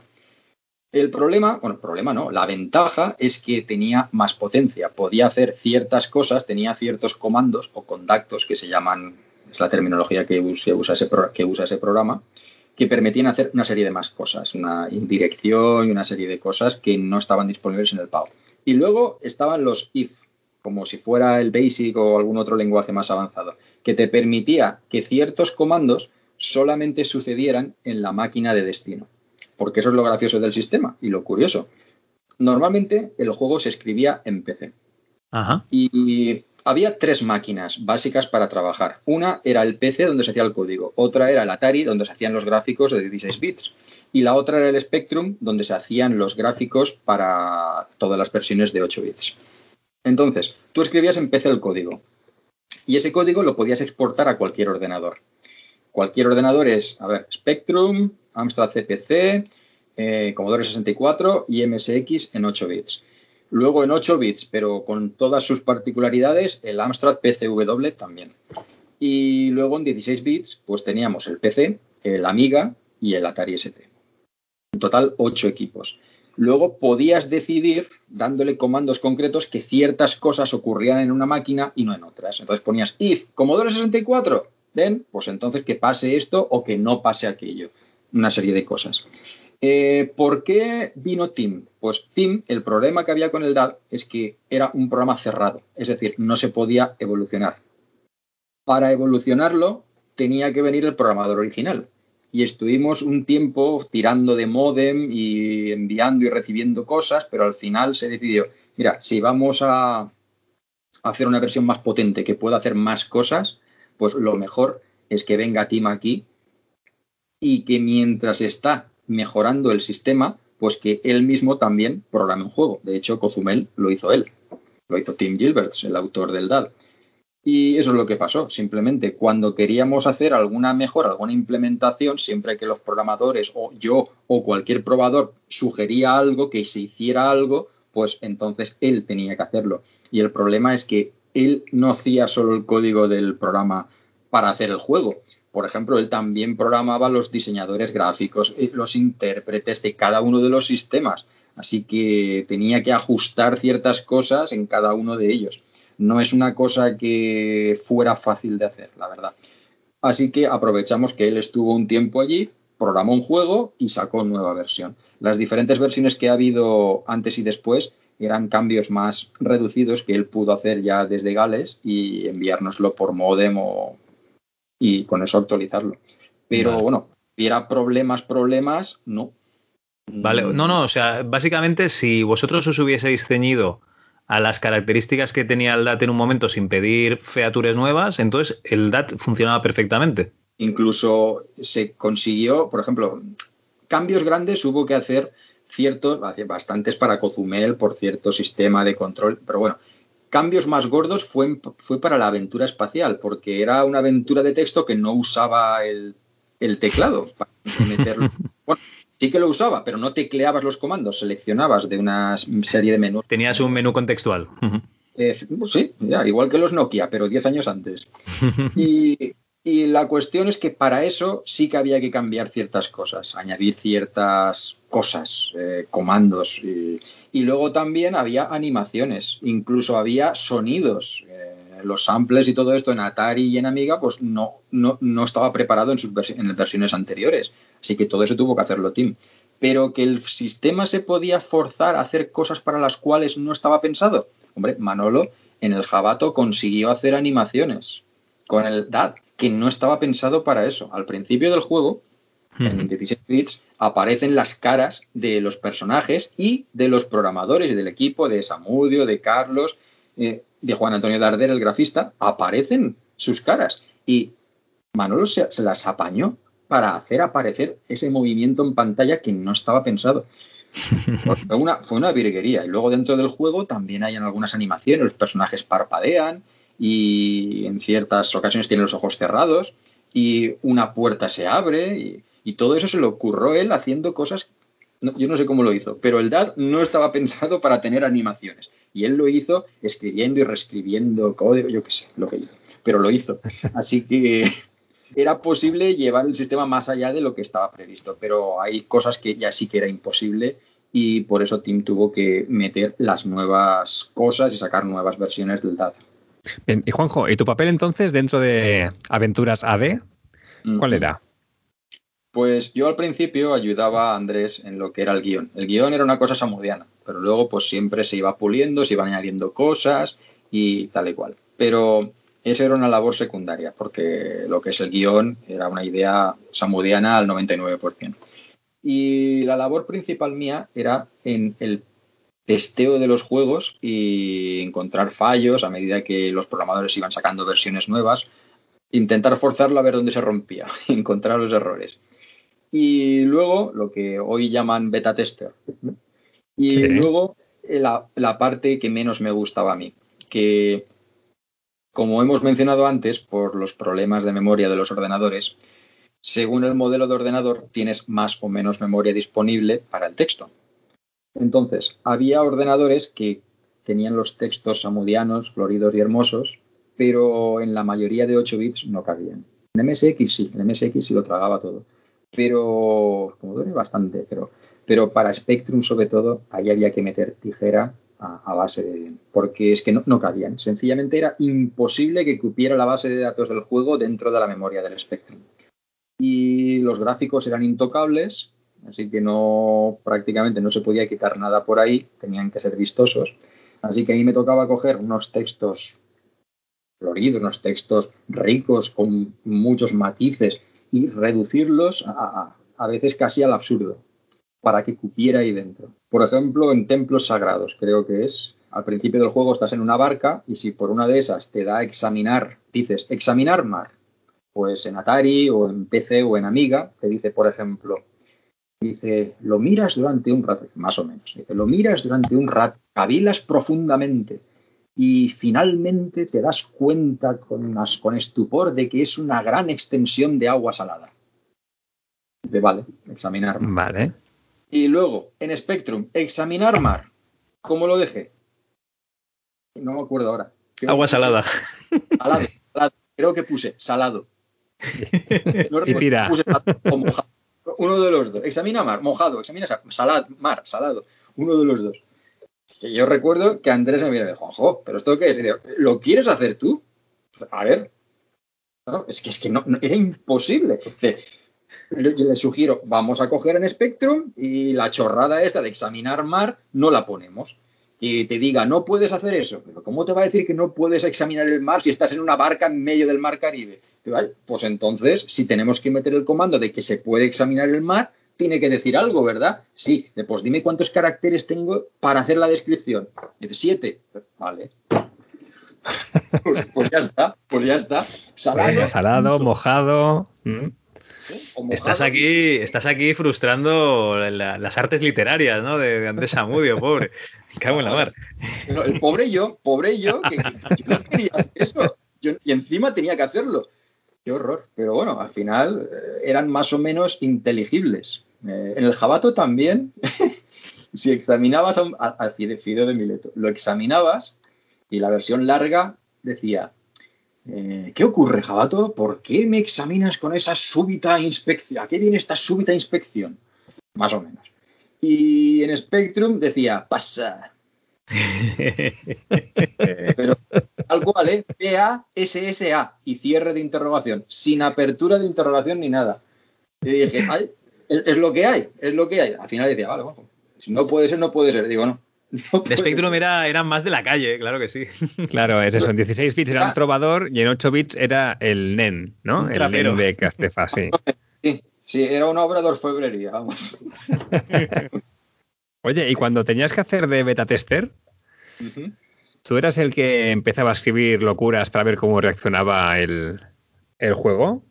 La verdad es que no. Yo, yo era más de seguir el juego. Yo intentaba acabarme el juego. Y si me encontraba problemas era lo que iba diciendo. quien era la especialista en decir, en hacer cosas raras, era Eva. Eva era la secretaria y ella también hacía de beta tester de lo, cuando teníamos versiones funcionales. Y a ella sí que se le ocurría cualquier cosa. cualquier cosa. Cualquier cosa. No me acuerdo. Sí, en templos, por ejemplo. Eh, dentro de la barca hay un cajón. ¿eh?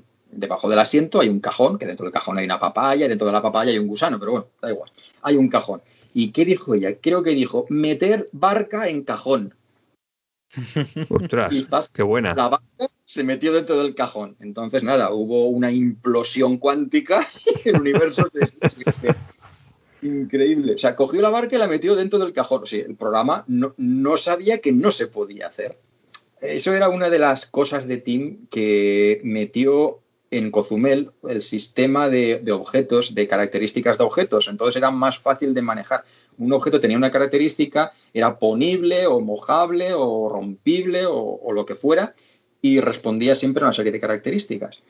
Y pues mira, pues resultó que la barca estaba definida como objeto, no solo, no sé si cogible, pero al menos sí que era metible.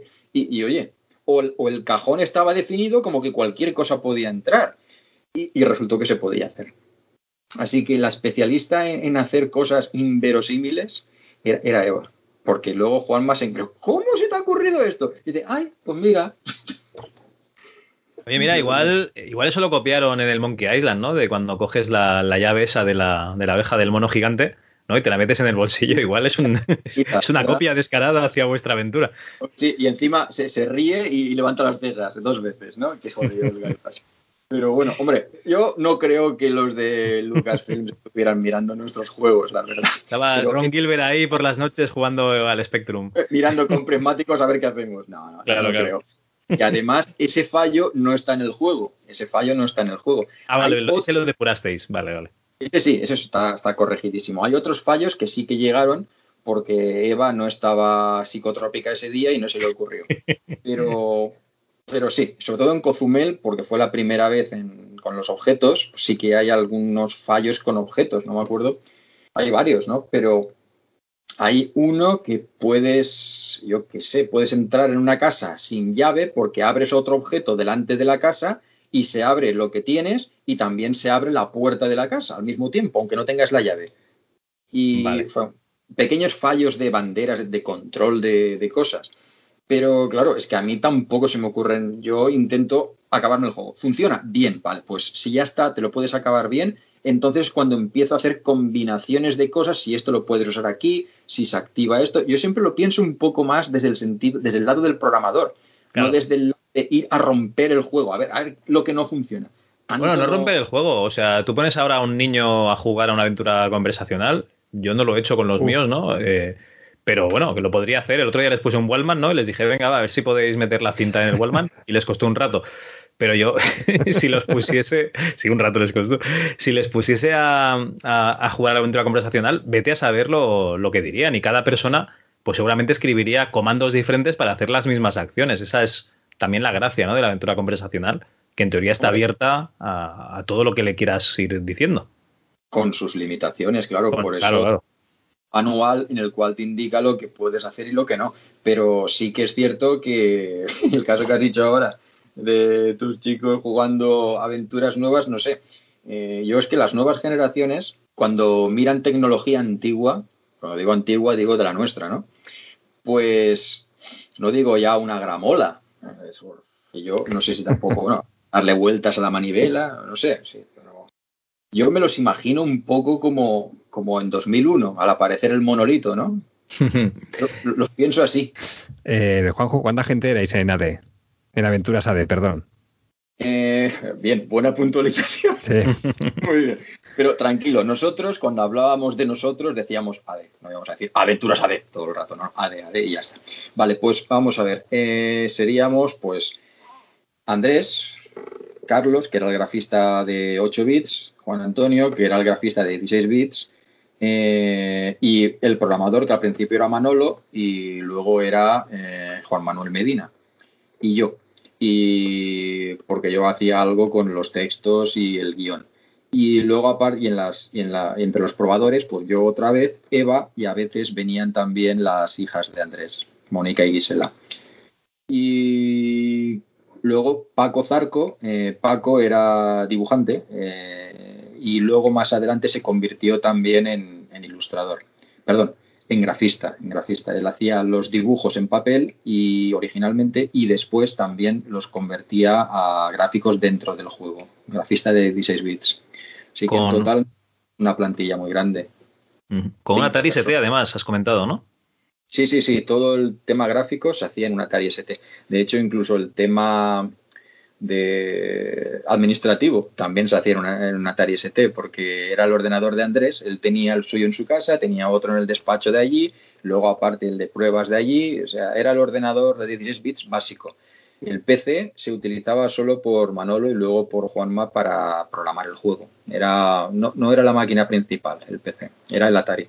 Bueno, eh, antes de que lleguemos al cierre de Aventuras AD, ¿tienes alguna curiosidad así de, de- de que os puteaseis? Porque ah, yo, yo sé que en estos estudios cerrados y tal, en el que normalmente pues eh, las meriendas a lo mejor incluyen alguna cerveza o lo que sea, ¿vale? O que os quedaseis a dormir allí echando la noche para, para lo que sería el, el denominado crunch a día de hoy, ¿vale? O sea, el trabajo que esto, esto no sale, esto no sale, vamos a ver si lo arreglamos y, y tal. ¿Tienes alguna anécdota así de, de, yo qué sé, simpática, de que os puteaseis, de que le escondieseis los disquetes al, al grafista, yo qué sé, cosas así? Ah, Alguna cosilla hay. Eh, yo recuerdo un par de veces que sí que nos tuvimos que quedar ahí toda la noche, no a, dor- no a dormir, estuvimos toda la noche despiertos para tenerlo listo al día siguiente porque era ya el día de entrega y tenía que estar. En Cozumel creo que era, era en plenas fallas y ahí estaban pim, pum, pam, todos los pegados en la calle y nosotros allí toda la noche. Eh, sí, recuerdo salir a, que fui yo y Juan Antonio creo que era, fuimos a comprar eh, sándwiches y bocadillos a un Vips, si no recuerdo mal, para seguir ahí, dale que te pego. Y sí, y recuerdo al final, no sé, las 8 de la mañana o así, que vinieron de, de seguro o cualquier la compañía de transportes que hubiera a recoger los discos para llevárselos a Madrid. Y ya teníamos ahí un relajo, eran las 9 de la mañana más o menos, estábamos ahí en la cocina, todos ahí ya que habíamos entregado la cosa. Pero bueno, eso, eso era una parte en cuanto a acabar el juego con, una, con un tiempo límite y la tensión y luego el relajamiento después. Pero en cuanto a alguna putadilla, pues veamos. Eh, eh, recuerdo, bueno, en el libro cuento varias, cuento varias, pero más que putada entre nosotros son anécdotas que pasaban. Pero recuerdo una que no está en el libro. El departamento gráfico estaba en su propia habitación. ¿eh? Había, estaba el despacho de Andrés, el despacho de los de programación, que era el, comedor. Y luego en una de las habitaciones estaban los ordenadores de 8 bits y un Atari para Juan, para Juan Antonio y Carlos. Y los dos fumaban como carreteros. Pero como carreteros. Es que es uno detrás de otro. Y los demás no fumábamos ninguno. Y por suerte, pues estábamos en habitaciones separadas, ¿no? Así que no, no era ningún problema. Ellos estaban en la suya y la puerta cerrada. Pero bueno, es que entrabas ahí dentro para cualquier cosa y bueno, era como, como una película de esa de Taures del Oeste con una nube de humo que, que no veías los monitores, pues así, una cosa exagerada. Total, que luego cada vez que abrían una fumegada de ¡Uf! qué pestazo, y encima negro fumaban, qué horror. Pero bueno. Y, un día cogió Andrés y ya, ya estaba del humo. Había probado a decir que no fumaran, pero se ponían nerviosos. Así que, que siguieran fumando. Pero un día ya cogió, abrió la puerta, cogió un cubo entero lleno de confeti ¡buah! se lo tiró encima a los dos. Y pam, cerró la puerta y se fue. y yo me imagino a los dos ahí sentados de pronto, cubiertos de confeti y mirándose el uno al otro. y luego, claro, segundos después salieron como dos miuras. Pero Andrés, ¿pero qué hace? ¿De que no nos llenáis vosotros de humo? Pues nosotros los llenamos de confeti. Alegría, colorido, venga. Ah, venga, y, y claro, los dos quejándose ahí con los brazos en jarras en medio del, de, de, la sala de programación, goteando confeti por todas partes. en fin. Sí, sí, al principio mirándose uno a otro, ¿no? ¿Qué, qué habrá querido decir, no? Que será una indirecta. No, yo, yo creo que se habrán mirando y diciendo, "¿No- ¿nos ha tirado un, un cubo entero de confeti encima del cabronazo este? Más o menos habrán pensado. Y luego sí, cuando la idea llega, pues sí, estamos cubiertos de confeti. Entonces cuando salieron a... ¿Qué pasa? Y Juanjo, en la carrera y todas estas aventuras íntimas y familiares, porque se ve que era un estudio muy familiar, ¿no? Eh, ¿Qué duró? ¿Qué duró? ¿Fue a partir, en, la- en qué año lo formalizasteis? ¿Era el 87 quizá, 88? El 88, en agosto del 88. ¿Y Aventuras AD hizo su camino hasta qué año? Pues, bueno, normalmente se dice hasta el 92, porque en el 92 es cuando se publicó Chichen, Chichen Itza, que fue el último juego. Pero en realidad el juego se acabó, no me acuerdo, en noviembre del 91.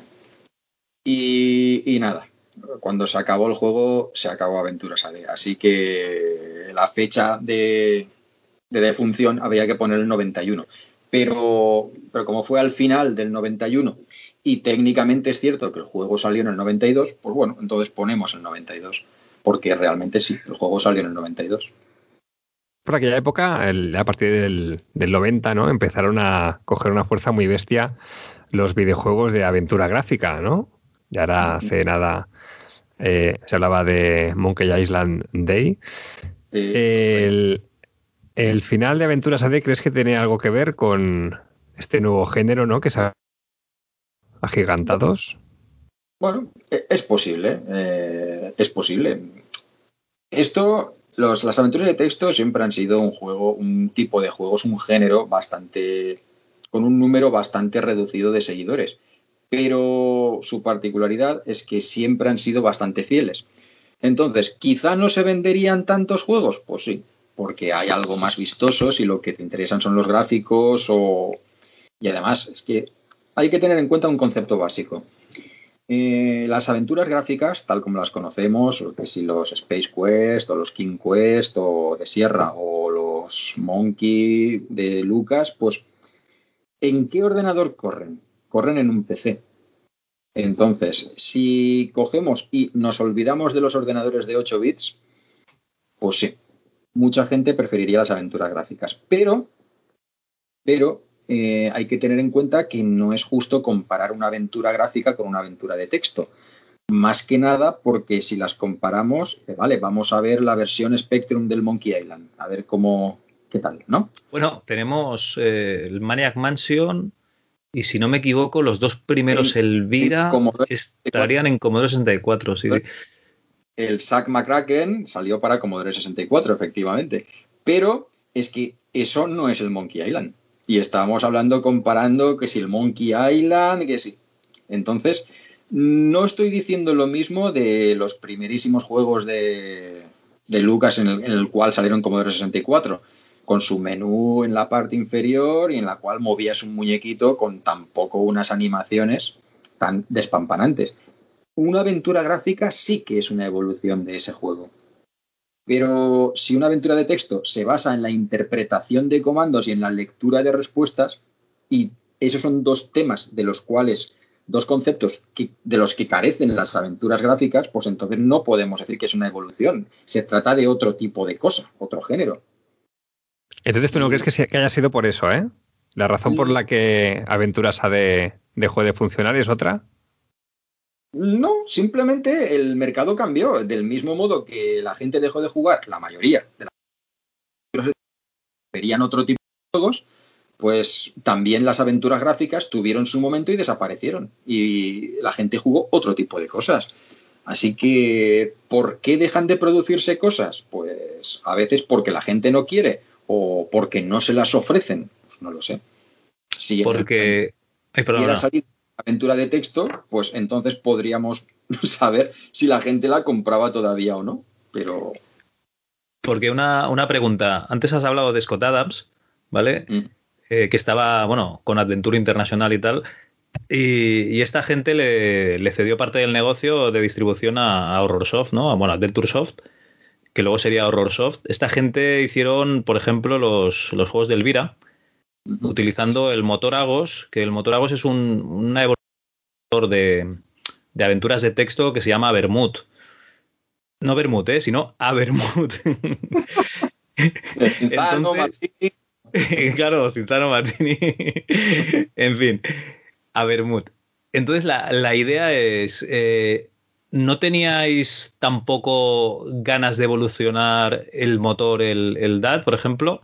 O sea, en el año 92, perdón, en el año 91, eh, mm, chapáis la, paradita y, decís, bueno, ya las aventuras de texto ya no, no se venden, ¿no? La gente está interesada en otras cosas más, más visuales, ¿no? Los equipos que utilizan pues ya no son los ordenadores de 8 bits, ¿no? Aquí se ha metido eh, yo qué sé, las consolas, el, PC, la Amiga, y esto se ha quedado atrás.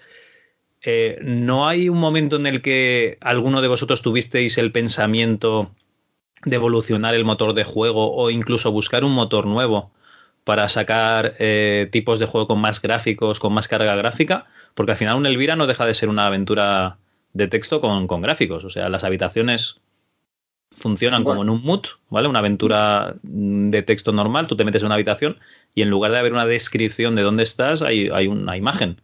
Eso no. Me pregunto yo, ¿eh? No, no, antes de cerrar la paradita, no dijisteis, hostia, pues podríamos hacer algo parecido a esto. De, hecho, había dos líneas de trabajo para evolucionar el DAD. Eh, pero veamos, ¿el problema cuál es? Escribir que la gente no quiere escribir, que es complicado encontrar la palabra exacta que te entienda el programa, pues nosotros ya hicimos una prueba a ver si a la gente que pensaba con la aventura espacial y es del año 90. Ahí no hay que teclear nada. No hay que teclear absolutamente nada. Pero mira, hay gente que horror, que habla horrores de la aventura espacial. Entonces, ¿cuál es el problema? Eso eran, sobre todo, por lo que he leído, los piratas que no tenían el manual y no sabían de qué iba el juego, ¿no? Eh, eh, claro, es que correads, apps, claro, si no sabes lo que significan las siglas que estás leyendo, pues entonces, pero oye, en el juego venía un manual precioso que sí, la primera partida no tienes ni idea de lo que estás leyendo, pero en cuanto estás jugando una hora, pues ya sabes lo que es cada cosa.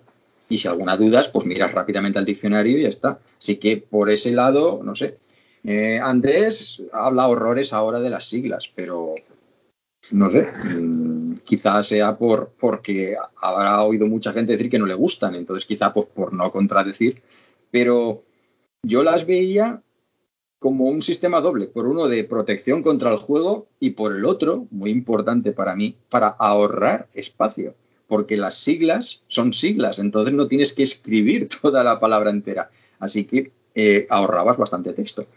Pero bueno, en cuanto a la evolución, eh, allá por el 91 llegamos a la conclusión de que había dos formas de evolucionar el, tipo de juegos que podíamos hacer. Por una parte, yo tenía una idea y por otra parte se pensó otra idea.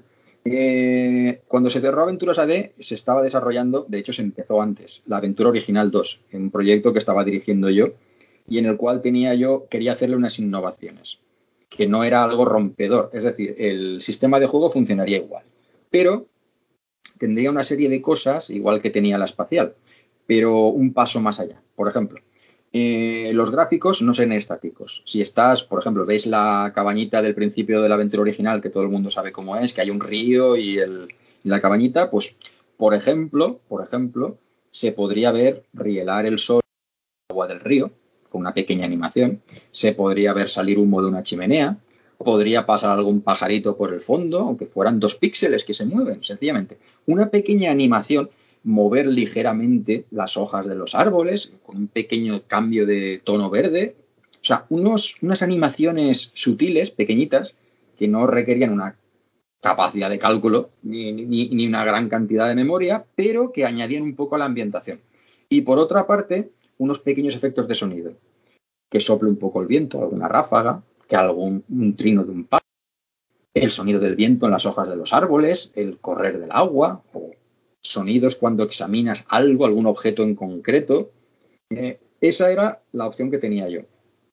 Algunas de las ideas que yo tenía, hacer un marco completo que envolviera el juego y las ventanas de objetos, eh, esa idea se pasó a Chichen, que no estaba originalmente pensada. En Templos no existe y en Cozumel tampoco.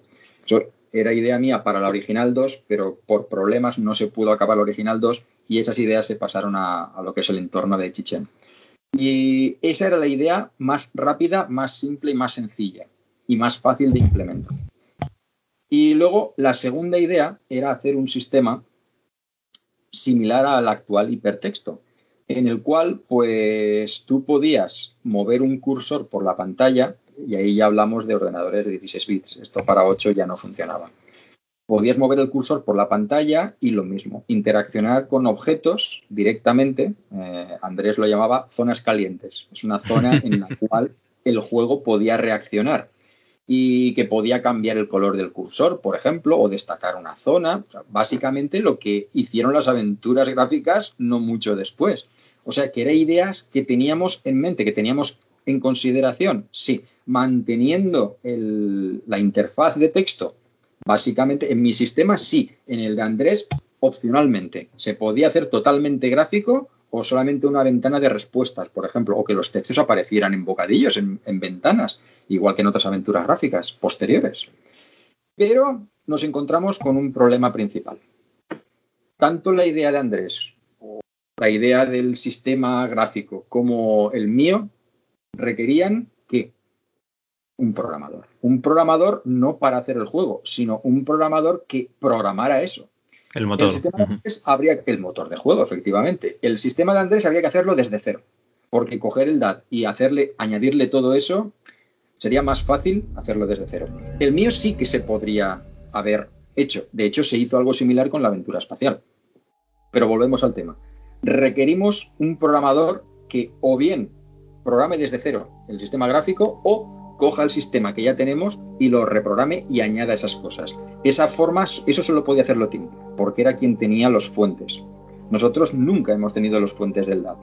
No, los hemos, no lo hemos podido modificar por nosotros. Él era el único que podía. Nosotros teníamos los ejecutables. Sí, bueno, o eso, o un programador que le dijeseis, mira, eh, vamos a hacer, eh, yo qué sé, necesito que programes estas, estas opciones ¿vale? Y además que, haya carga gráfica y, que lo que os hiciese fuesen herramientas para vosotros para, utilizar un motor de juego. Y claro, tendría que haber programado el motor de juego.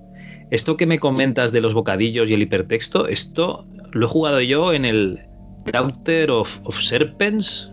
Me quiere sonar que había bocadillos y entonces en los bocadillos había palabras, ¿vale? Y si clicabas alguna de esas palabras era la acción que tú escogías también. O sea, aparte de los objetos, ¿vale? Eh, que usan ese sistema, sí. Pues oye, lástima, ¿no? A lo mejor no haber tenido un programador a mano. Eh, hombre, pues sí. mano lo teníamos. ¿eh? Podíamos haber requerido a Tim otra vez. Bueno, pero, Tim debía estar ya a sus cosas, ¿no? A sus movidas. Mm, estaba a sus movidas porque no había dinero para pagarle. Claro, claro yo ahora estaba pensando en eso, porque eh, haberlo hecho podríamos haber hecho la opción de texto ¿eh? para los clásicos y podríamos haber hecho la opción gráfica que habría salido prácticamente a la par que otros sistemas gráficos.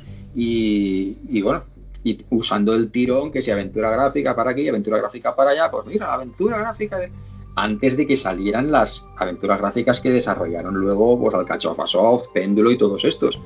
Y eso sería tres antes.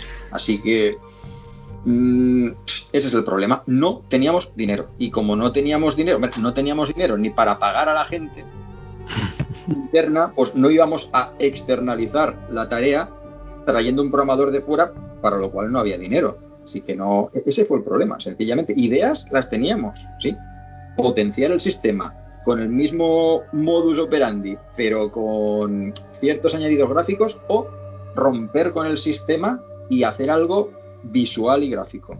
O sea, las ideas estaban, lo que no teníamos era el dinero para pagar a un señor que nos lo hiciera. Vale, vale. Oye, ¿y en qué momento queda libre el, el DAT? Hombre, pues imagino que hace unos cinco años o así, cuando cuando se lo preguntaron a Andrés, porque fue, lo rescataron casi por casualidad, porque le pidieron a Andrés algo de material para una exposición y él, entre otras cosas, pues mira, aquí están estos discos, los podéis poner ahí y sin darle la mayor importancia de que eran el DAD, hasta que los vio Rocker Suke, que él ha sido el auténtico artífice de recuperar el DAD, y dijo, estoy viendo lo que, lo que creo que estoy viendo. sea, los discos de sistema del DAD, intérpretes y todo. ¿Esto es lo que estoy viendo o, o es un sueño, una ficción? No, no, era real. Entonces, lo, él lo cuenta muy bien en su blog. Mm, Es una historia que reproduje en el CAD 50 porque es algo que creo que tiene que mantenerse. Y cuenta la historia de cómo se puso en contacto con él. Le dijo, Andrés, voy a pedirte algo que igual te parece raro. Dice, vamos, vamos aparte, vamos aparte y me lo dices. y nada, le explicó la historia y le dijo, claro, sin ningún problema. Y están los discos, a ver si los podéis recuperar. Y sí, se recuperó todo y Andrés no tuvo ningún problema. Pues alguien quiere crear cosas, pues adelante con ellos, sin ningún problema. Y Tim tampoco, tampoco tuvo nada que decir, ¿no? Imagino. Tim técnicamente no tenía nada que decir porque nosotros le compramos el programa, así que es Vale, nuestro. Es de Aventuras AD. Y luego Aventuras AD ya no existe comercialmente y yo solo tengo un tanto por ciento, así que yo no voy a decidir nada. Pero moralmente, espiritualmente, y además era el que tenía los discos en la mano, era Andrés. Así que él era quien decidía si eso se hacía público o no se hacía público. Tim lo que podría hacer público o no son los fuentes porque los sigue teniendo y de momento no los ha hecho públicos. Entonces, mmm, ya está. Eh, Los habrá, los habrá perdido. No, no, no los ha perdido. No ha perdido. Eh, lo que pasa es que no los quiere hacer públicos. Y hay alguna razón, pero en fin. eh, Debe estar pro- programado un poco ¿Perdón? rápido y mal, ¿no? Debe estar programado un poco rápido y mal, a lo mejor. No, no, no, no, no, no, no, no, no ese es ¿No? el problema. El problema no, es ah, ese. vale, vale. El problema no es ese. Eh, El problema puede ser algo de derechos por una versión anterior al DAD que hizo Tim para otra compañía, en el cual quizá está basado el DAD y entonces esa otra compañía pues puede Lo denunciaría. está- basado Vale, vale, vale. Eso se entiende mucho mejor, sí. Y, y antes de que empecemos a, a liarla, pues mejor no, no mover el tema y entonces Tim decide, mira, no, yo no, no libero nada, no libero nada y así nadie puede decir nada. Y ya está. Y, y me parece muy bien. El problema que hay es que al no haber fuentes no se pueden corregir algún problema en algunos intérpretes de 8 bits antiguos, por ejemplo. No se puede desarrollar una versión VGA de 256 colores para MS2, por ejemplo, porque no tenemos los fuentes. Habría que programar el intérprete entero, lo cual es un faenón. Y Tim pues no está ahora mismo por la labor de coger fuentes de hace 30 años, más de 30 años, y actualizarlos. Alguna cosa sí que ha hecho, alguna cosa sí. Han salido intérpretes nuevos para una versión de Commodore, el no me acuerdo cómo se llama, uno, y uno nuevo, uno nuevo, quiero decir, un intérprete que no, no estaba entre los que nosotros teníamos. Y luego más gente ha hecho más cosas. Por ejemplo, eh, Nati PC ha hecho, en una entrevista con ella en el CAL 51, ha hecho un intérprete nuevo, que se lo ha currado entero ella, lo ha programado entera, entero, para MSX2 y MSX2 Plus. eh, con lo cual se le pueden meter gráficos mejores de los que tenía el Atari y el Amiga. Y. O sea que se pueden hacer cosas, pero es un faenón, es un faenón y, y no, casi no merece la pena. Y ese es el problema. Así que si hubiéramos tenido dinero, pues habríamos alquilado a Tim otra vez, nos habría programado lo que le hubiéramos pedido y ya está, pero no había dinero. Oye, con el tema del dinero, Juanjo, el... entiendo que con, con Dynamic, ¿cómo, cómo acabasteis? ¿Acaba- ¿Acabó bien la cosa? ¿Fue un mutuo acuerdo? ¿Es Dynamic que no os pagaba? ¿Era el producto que no, no cubría los gastos? Hombre, eso acabó como el Rosario de la Aurora, más o menos. Vale, vale, bien, bien, vale. Eso es una, Eh, eso es una respuesta, bien. Eh, hombre, mira, eh, han pasado, no 30, han pasado 28 años de, de- de la que, de aquel entonces. Y si hasta Andrés, que es el que más perdió ahí, pues dice, "Ah, ¿qué más da? ¿no? Ahora, ¿qué más da? Eh, todos estábamos mal y patatín y patatán, pues, ¿qué más da? Pues nada, pues pasó y pasó, pero lo que pasó simplemente fue que el contrato que teníamos con Dynamic no era no era eh, por copia vendida, era un tanto fijo. El problema que hay es que pues Dynamic no estaba pagando las letras de los juegos, no estaba pagando los juegos. Entonces, pues claro, si no entra dinero, no tienes dinero para pagar al grafista, no tienes dinero para pagar al programador. Y Andrés era el que estaba pagando. No tienes dinero para pagar el alquiler del local y, y era Andrés quien estaba cubriendo esos gastos. Y él cubrió eso hasta que, hasta que por orgullo de querer sacar la tercera parte de la trilogía de Ciutan, el Chichen aguantó hasta ahí, pero ya no se fueron recortando gastos como se iba pudiendo, se cerró la sede, al final se programaba, Juan, el programador, programaba en el piso donde vivía, eso era la nueva zona de trabajo. Carlos hacía los gráficos en su casa y cambiaba, los actualizaba una vez por semana cuando se veían. Eh, Paco trabajaba en su estudio y hacía los gráficos de 16 bits igual en su estudio.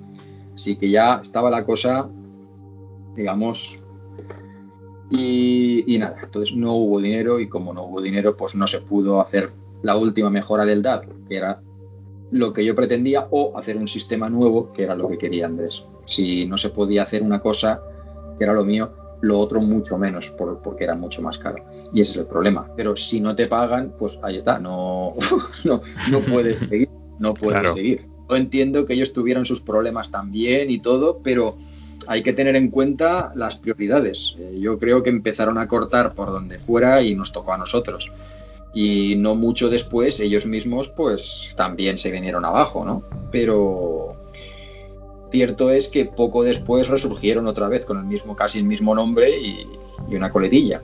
Y un tiempo, unos años después volvió a pasar, pero bueno, son otras circunstancias y otros temas que, que ya está. Pero básicamente, si Aventuras AD se acabó, yo no creo que fuera por, por la aparición de un nuevo género de juegos, porque siempre hay un tipo de juegos minoritario que tiene sus compradores. Quizá podría haber seguido más tiempo y evolucionar lo que son las aventuras de texto de otra forma. Es posible, pero no lo podemos saber porque no. No. Entonces, encontrar la causa, las gráficas, las consolas, el. Yo qué sé, el cha-cha-cha, pues no lo sé. Hombre, a ver, está, está claro que a principios de los 90 hubo aquí un relevo generacional de, de máquinas España, que el Sinclair, el Amstrad y todo esto, pues a partir del 90-91 aquello ya, ya se fue para abajo y, la gente pues eso utilizaba el PC o el Amiga o bueno otras máquinas, otras máquinas que que, joder, que tenían más potencia. No, fíjate en Micro Hobby. Micro Hobby cerraron la revista por decisión editorial. No cerraron la revista porque no tuvieran ventas. ¿eh? La revista de Spectrum seguía vendiéndose muy bien y la cerraron por decisión editorial para no chafar a la hobby consolas. Simplemente por eso. Y bueno, la editorial de despedida, pues sí, muy lacrimógena y quizás nos veamos en un futuro. Eso ya sonaba coña. Pero, pero que estaba claro que la revista no, no tenía una, una estaban pérdidas. No. Otras revistas, sobre todo de MSX, sí que fueron desapareciendo porque sencillamente no se vendían. Pero vamos, había ahí un parque de jugadores de Spectrum que tenían todavía sus Spectrum y seguían jugando. Ya sabéis lo que costaban en aquella época un Atari, una Amiga o un PC. Así que había gente que intentaba estirar el chicle todo lo posible. Y, es normal. Pero entonces, editorialmente decidieron, no, esto vamos a, ponerle más clavos al ataúd y ya está. Entonces, si no, no salen juegos para tu ordenador, no tienes revistas para tu ordenador, ¿qué vas a hacer? ¿Vas a seguir jugando lo mismo que hay cuatro años antes? No. Entonces intentas ir a pastos más verdes. A ver, ¿qué, qué, con qué me hago ahora? Y así es lo, y eso es lo que yo me temo que pasó. Sí, fue una combinación de factores que estaban obsoletas las aventuras. Bueno, pues no estarán tan obsoletas cuando 30 años después seguimos jugándolas, ¿no? Pero sí, que no eran visuales, vale, y en aquella época tiraban los gráficos, evidentemente, pero no es el único factor, no es el único factor. Si hubiera salido otra aventura en, yo qué sé, en enero del 93 y se hubieran vendido cuatro aventuras de texto, vale, está el género ya comercialmente muerto. Y ya está, eso sí. Pero, mm, no sé, ahí yo creo que es un tema del que se puede hablar más.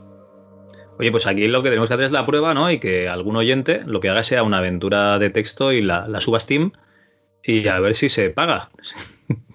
¿No? Hombre, eh, ahí veo difícil que se venda mucho, sobre todo porque puedes conseguir montones gratis. Entonces, ¿por qué vas a pagar por algo que tienes gratis? No, hombre, no estamos hablando de que sea comercial, Juanjo, estamos hablando de que sea comercial. Comercial quiere decir que, se vende, o sea, que alguien pagaría dinero por, por ella.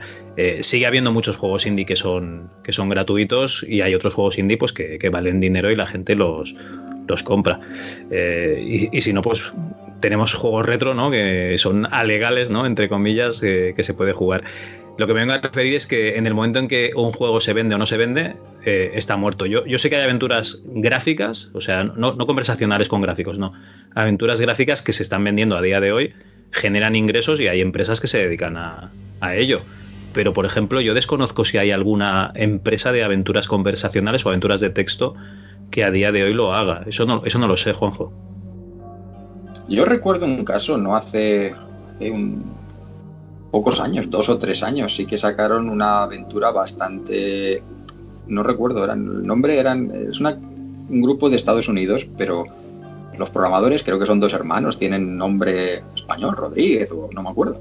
Y es que tampoco recuerdo el nombre del juego. Y básicamente es una historia con unos gráficos impresionantes, pero es que toda la historia, sí, los gráficos son de fondo, no, no son la historia, son estáticos lo que cuenta es texto y lo que tú estás escribiendo. Y se vendió. Y no sé si tuvo mucho éxito, pero es decir, salir salió. Así que algo sí que se hace todavía. A nivel supuestamente comercial. Si alguien quiere sacar dinero hoy con una aventura de texto, pues no sé yo si funcionaría. Que, lo, suba, que lo suba a Steam y a ver si funciona. sería interesante.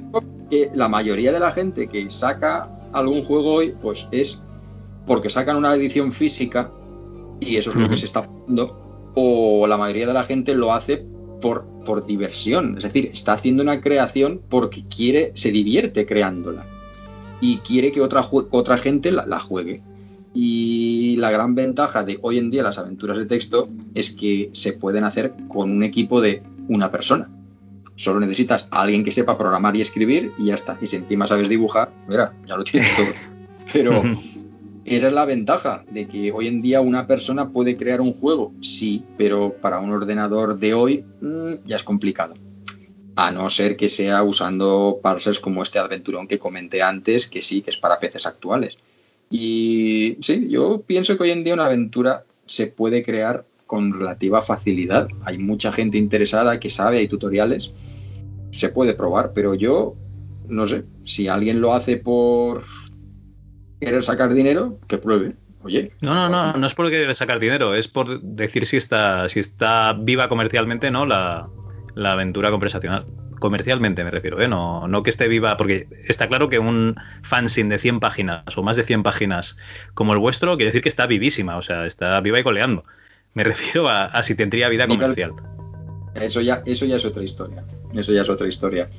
Yo yo, eso es un tema en el que ni quiero entrar ni salir. Es decir, cada autor, cada creador puede tomar la decisión que considere más, más oportuna. Puede poner su juego a 30 euros porque va en una caja preciosa o puede regalarlo. ¿Entiendes? Eh, por ejemplo, yo a mi nivel, yo no soy un creador de, de, juegos, eh, pero sí soy un cierto creador de contenido. Entonces, la idea que tengo yo es por ejemplo, con el CAD, el CAD es gratuito. Tú te lo puedes descargar y te lo lees gratis si quieres. Si lo que prefieres es tenerlo en las manos, pues entonces tienes que pagar el servicio de impresión. De hecho, es que ni siquiera tienes por qué utilizar el servicio de impresión que es el que utilizamos en el CAD. Si tú quieres, coges y te lo imprimes tú mismo en casa.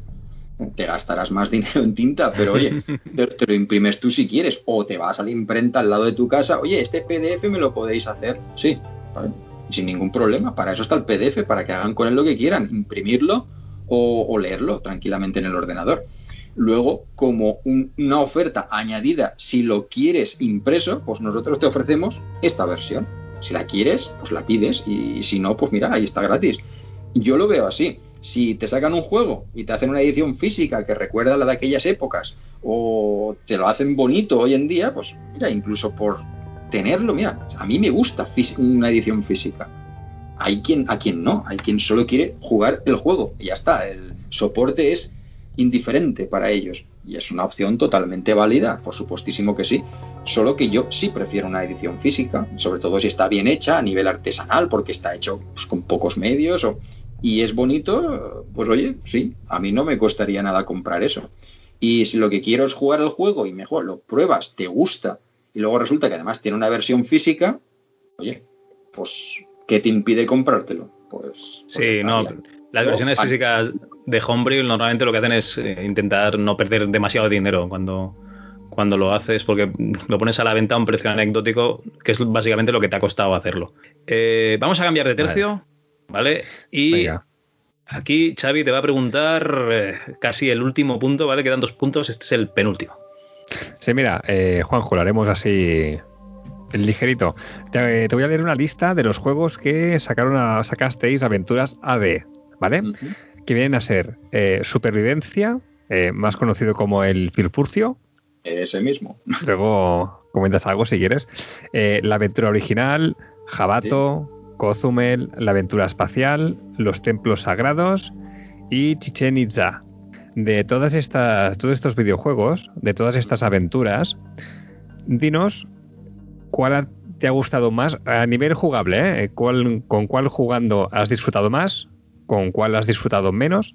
Y de todas estas, ¿cuál guardas el mejor recuerdo? Sea jugando, desenvolupando o durante el transcurso de su creación. Hombre, pues todas tienen algo destacable, ¿no? Eh, pero si tuviera que elegir una, yo me quedaría con el jabato. Yo me quedaría Jabato. con el jabato. Sí, sí, porque eh, quizá, no sé, quizá por el personaje que también tiene su importancia, ¿no? Pero es una historia, es una historia atrayente, ¿no? Es una historia atrayente porque te recorres todo el imperio romano, te recorres, empiezas en Roma, te cruzas la Galia, luego entras en Hispania, luego coges un barco y te vas a Cesarea, te vas a, Egipto, tienes que cruzar el desierto y creo que llegas primero a Libia y luego tienes que cruzar, no me acuerdo ahora. Y la fase de desarrollo de ese juego iba a ser mucho más extenso, pero habría sido al final cuatro o cinco partes y no, no podía ser. La idea original era hacer que el jabato se recorriera el mundo entero. Y pero al final no pudo ser. Tuvimos que recortar y dejarlo solamente en, el Mare Nostrum. Primero rodeando desde Italia y luego en el sur. Mm, pero es una historia atrayente, atrayente. Andrés hizo un gran trabajo. La parte de los vampiros en el desierto y todo está, está muy bien. Yo sí, yo me quedaría con Jabato. Todas, todas las aventuras tienen algo que, algo que te atraen, ¿no? A mí, una aventura que le gusta a muy poca gente, o que a la mayoría de la gente no le gusta de las de aventuras AD, es Templos Sagrados. Eh, incluso para Andrés, esa aventura no es más que la que está entre medio de Cozumel, que es la que empieza la historia, y Chichen, que es la que termina la historia. Y Templos está en medio. No, no la tiene tampoco en tan gran estima. Pero Templos es precisamente el tipo de juego que me gusta a mí. Hablábamos antes de las preferencias aventureras. Entonces, una de las preferencias, o la principal que tengo yo, pues es eh, relacionarme lo menos posible con los personajes del juego, porque es muy difícil programarlos bien para que parezcan reales y que no sean simplemente personajes pseudo-idiotas, que es lo que parecen la mayoría de las veces. En Jabato está bastante bien solucionado porque los personajes lo único que hacen es recibir órdenes tuyas. Te siguen y van contigo y hacen lo que tú les dices. Entonces, vale, es más o menos creíble. Eh, pero en templos es que no hay nadie. Solamente hay un personaje al principio y luego eh, el resto del juego, pues, oye, es tu, tú contra el entorno. Tienes que pelear con animales, con, con el entorno, con... a- bueno, ahí pasa de todo, pero es que estás tú, tu imaginación y lo que tienes y las cosas que puedes encontrar para solucionar esos problemas. Entonces, por esa parte también me gusta. Y Chichen es muy completa, es una aventura muy completa, muy grande y muy profunda y muy difícil también. Ah, Andrés se pasó, a mi forma de, ver, se pasó en algunos problemas que había que hacer ciertas cosas. En templos también hay una zona de una espiral que hay que hacer. es, es bastante lioso, sí. Pero tiene sus cosas. Entonces, Jabato la veo más sencilla. El principal problema que le encuentro a Jabato para que no sea perfecta es que es una aventura cerrada. Aventura cerrada es una clasificación de aventuras en la cual cuando empiezas el juego estás bloqueado en la localidad de inicio. o no puedes desplazarte mucho más allá de ella. Entonces, claro, si en el jabato empiezas en, tu celda de una prisión romana, pues no vas a ir mucho más lejos, estás encerrado ahí dentro. Tu primer objetivo es salir. Y hay gente a quien no le gustan las aventuras cerradas, les gustan ver el mapa, ver cosas. A mí me gusta eso. La aventura original es la perfecta para introducirse en ese tipo, en una aventura conversacional. ¿Por qué? Porque la primera parte es muy fácil, muy sencilla y además es totalmente abierta. Solamente hay una localidad en la que no puedes entrar y es porque no tienes luz. En cuanto consigues una fuente de luz, también puedes entrar. Bueno, de hecho, puedes entrar en la localidad desde el principio. Lo que pasa es que está oscuro y no ves nada. Así que es, el efecto es el mismo. Así que eso es el ejemplo perfecto de aventura abierta. Puedes ir a todas las partes del mapa, a cualquier localidad. Así que luego en la parte negativa, pues lo que comentaba un poquito antes, de algunos puzzles, algunos problemas demasiado enrevesados en algunas ocasiones, sobre todo en Chichen y un poco en templos. Eh, Cozumel se basa mucho en la relación entre los personajes, tienes que hablar, tienes que eh, obtener información de ellos, eso puede ser algún problema para algún jugador que no está puesto en ese tipo de juegos. Y la espacial es la espacial es un experimento, es, el experimento de no utilizar el texto. Entonces, eh, de no utilizar el texto para introducir los comandos. Pero bueno, yo creo que se manejó de una forma bastante lograda.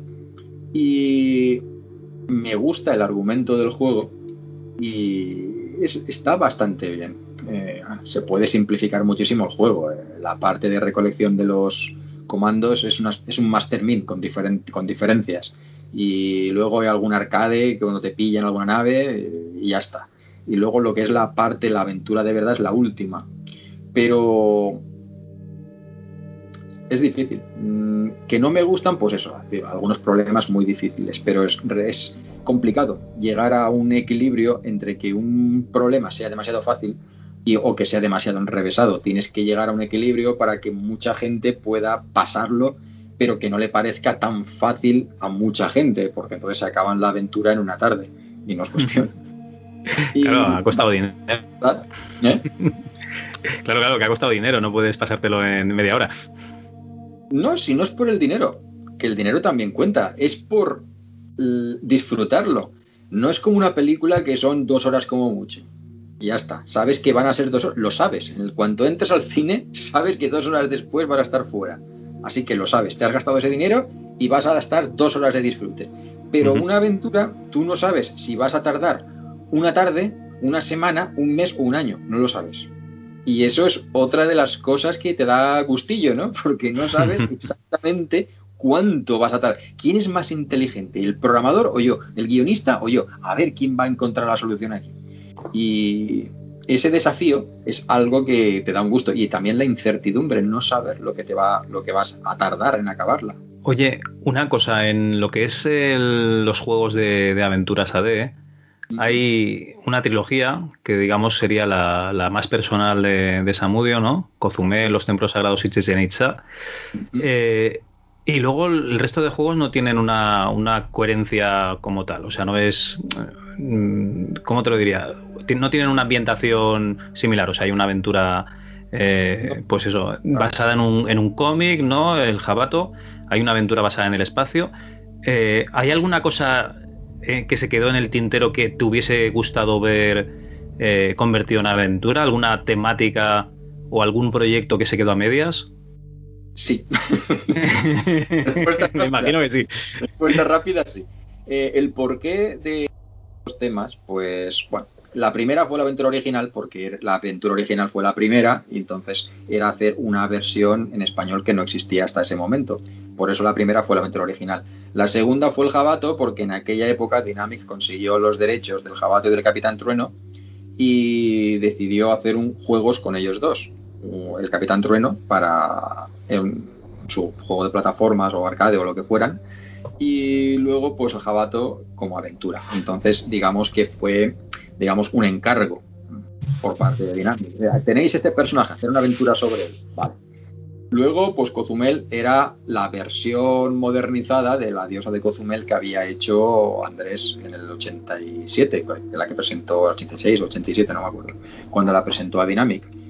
Y las otras dos es el cierre de trilogía, eh, Templos en el medio, la pobre, y luego Chichen al final. Y nos queda la espacial. La espacial era la idea básica de, tenemos que hacer aventuras, pues vamos a hacer una aventura de tema de magia, vamos a hacer una aventura de tema del espacio, vamos a hacer una aventura del tema...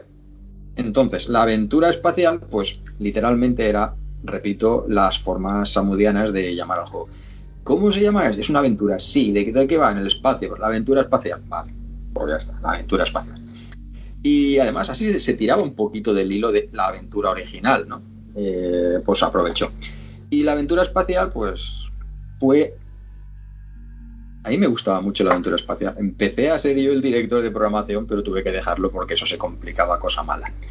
Y la tuve que continuar Andrés y acabarla porque al final no se, me estaba saliendo de madre.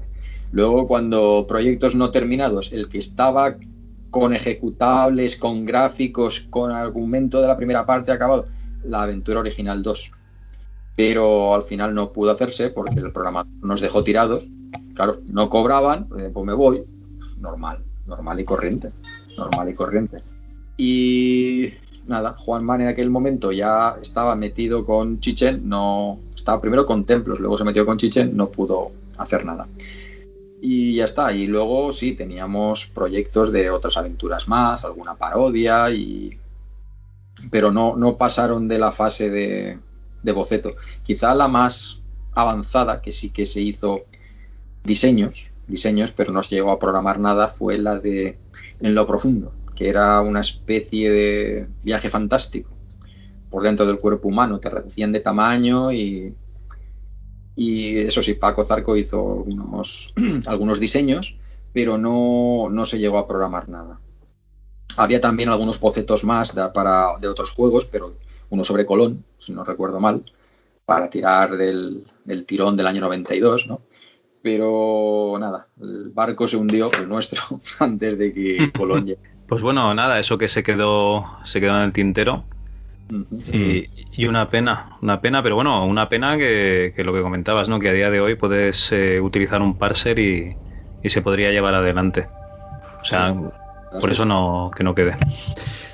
Bueno, eh, una última pregunta, Xavi, ¿vale? Eh, pero me gustaría una, una, una cosa rápida antes. Eh, has comentado que hay unos parsers ahora que puede utilizar la gente ¿no? para, sus aventuras. ¿Cuál recomiendas tú, ¿vale? ¿Y dónde crees tú que se tienen que, informar eh, dentro de tu página, ¿no? De, mm, o sea, ¿qué consejos puedes darles tú y si en tu página estarían los links ¿no? a, a estos parsers? Ahora mismo hay, yo recomiendo dos sistemas para hacer juegos ahora mismo, dependiendo de lo que quieras hacer. Si quieres hacer un juego en ordenadores de 8 bits de la época o como los que hacíamos en Aventuras AD, pues tienes el DAD. Es lo que recomiendo por esa parte. Si quieres hacer un juego eh, actual, en un sistema actual que funcione en un navegador, que todo el mundo pueda jugarlo, entonces juegas Adventurón. Usas Adventurón.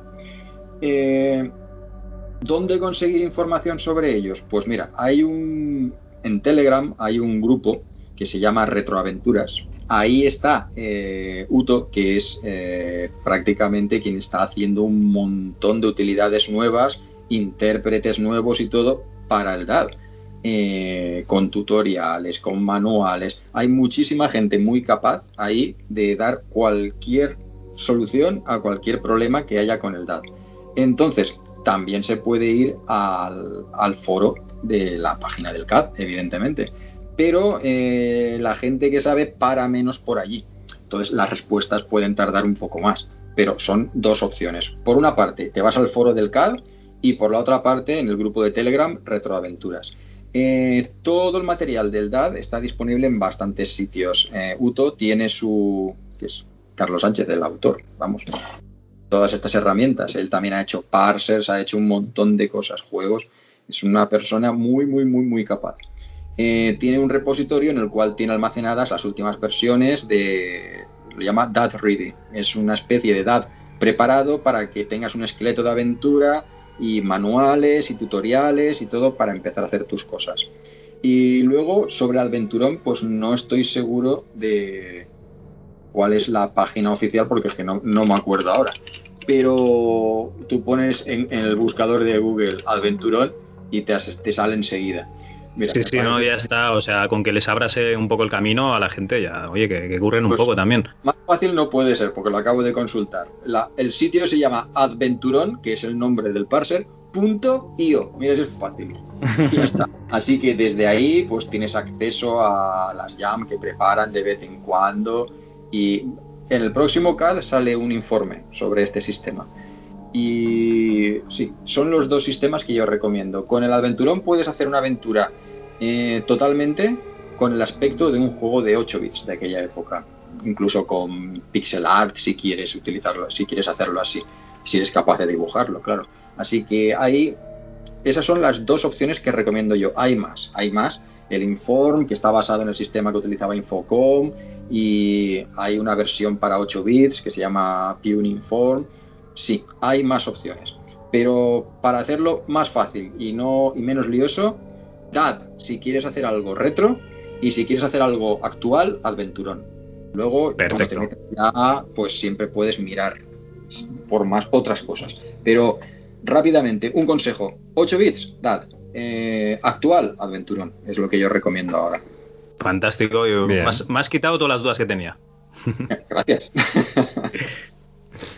El- yo, Juanjo, te voy a decir que de lo que te he preguntado antes, Sí. de venga, Juanjo, mójate a ver cuál te gusta más, cuál te gusta menos, eh, tal es tu pasión por las aventuras gráficas que no os quiero traicionar a ninguna y me has hecho un repasito bueno de cada una, ¿eh? Exce- excepto supervivencia, el pobre Sí. Es que supervivencia no, no es realmente. eh, era una aventura promocional. eh, en la cual, en la cual se inventó el spam como, como promoción. Eh, A ver, explica eso del spam. es- bueno, sabes el spam, ¿no? Eh, Claro. Mensajes basura en el correo. ¿Y que es culpa de Pues- Aventuras AD eso? No, no, pero Ah. es que eh, nosotros hace 30 años lo que hicimos fue algo que no se había hecho hasta ese entonces, que era, eh, bueno, el origen del término spam, sabes de dónde viene, ¿no? De la comida en lata, ¿no? Sí, ¿no? Era... Claramente, y eso viene de un gag de los Monty Python, eh, en los cuales hay en un bar, en un restaurante, hay un montón de comida, pero todo lleva spam, todo lleva spam, con más o menos cantidad, eh, todo lleva spam, todo, todo, todo, todo lleva spam. Entonces, eh, debido a ese gag y la repetición de spam, spam, huevos con jamón y spam, y huevos con jamón y spam y spam, huevos, spam, spam, spam, spam, spam, repitiendo, repitiendo, repitiendo, como esos mensajes basura se repetían, se repetían, se repetían y se siguen repitiendo, por desgracia, pues entonces le dieron el nombre de spam.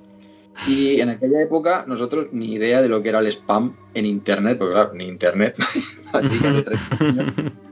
Pero en supervivencia, cuando estás jugando, apenas pones tres comandos, te sale un mensaje. ¿Has jugado a la aventura espacial? ¿Has jugado al jabato? ¿Conoces aventuras? Pesados. Sigues jugando dos comandos. ¿Has jugado al jabato? ¿Has jugado a la aventura espacial? A la aventura espacial no, que aún no estaba, ¿no? Pero- y, y así todo el rato, pesadito, ¿eh? Era el sistema era bastante pesadito. Entonces, pues al final, veintipico años después, mira, esto parece spam. Ah, pues lo hemos inventado nosotros, me dijo Manuel. Pues sí. Y, y- y eso es eh, la cosa. Eh, básicamente, el Supervivencia es un juego muy corto de demostración de las posibilidades del PAO. El PAO era un sistema comercial de creación de aventuras y nosotros sacamos la versión en castellano para España. Bueno, la distribuimos, claro, la hizo Team y nosotros la distribuimos. Y uno de los juegos que había en, en la versión en inglés era este juego que tenía otro nombre, se llamaba, no sé cómo se pronuncia, Teuk, se escribe T-E-W-K por el nombre de la nave, que es Tewksbury pues, o algo así. Y era más corta, la aventura era más corta y era más seria y era simplemente una demostración de las capacidades del, del PAO, es decir, mostrar textos en diferentes colores, introducción de comandos concretos para diferentes, eh, coge llave roja, cosas por el estilo, interacción con gráficos.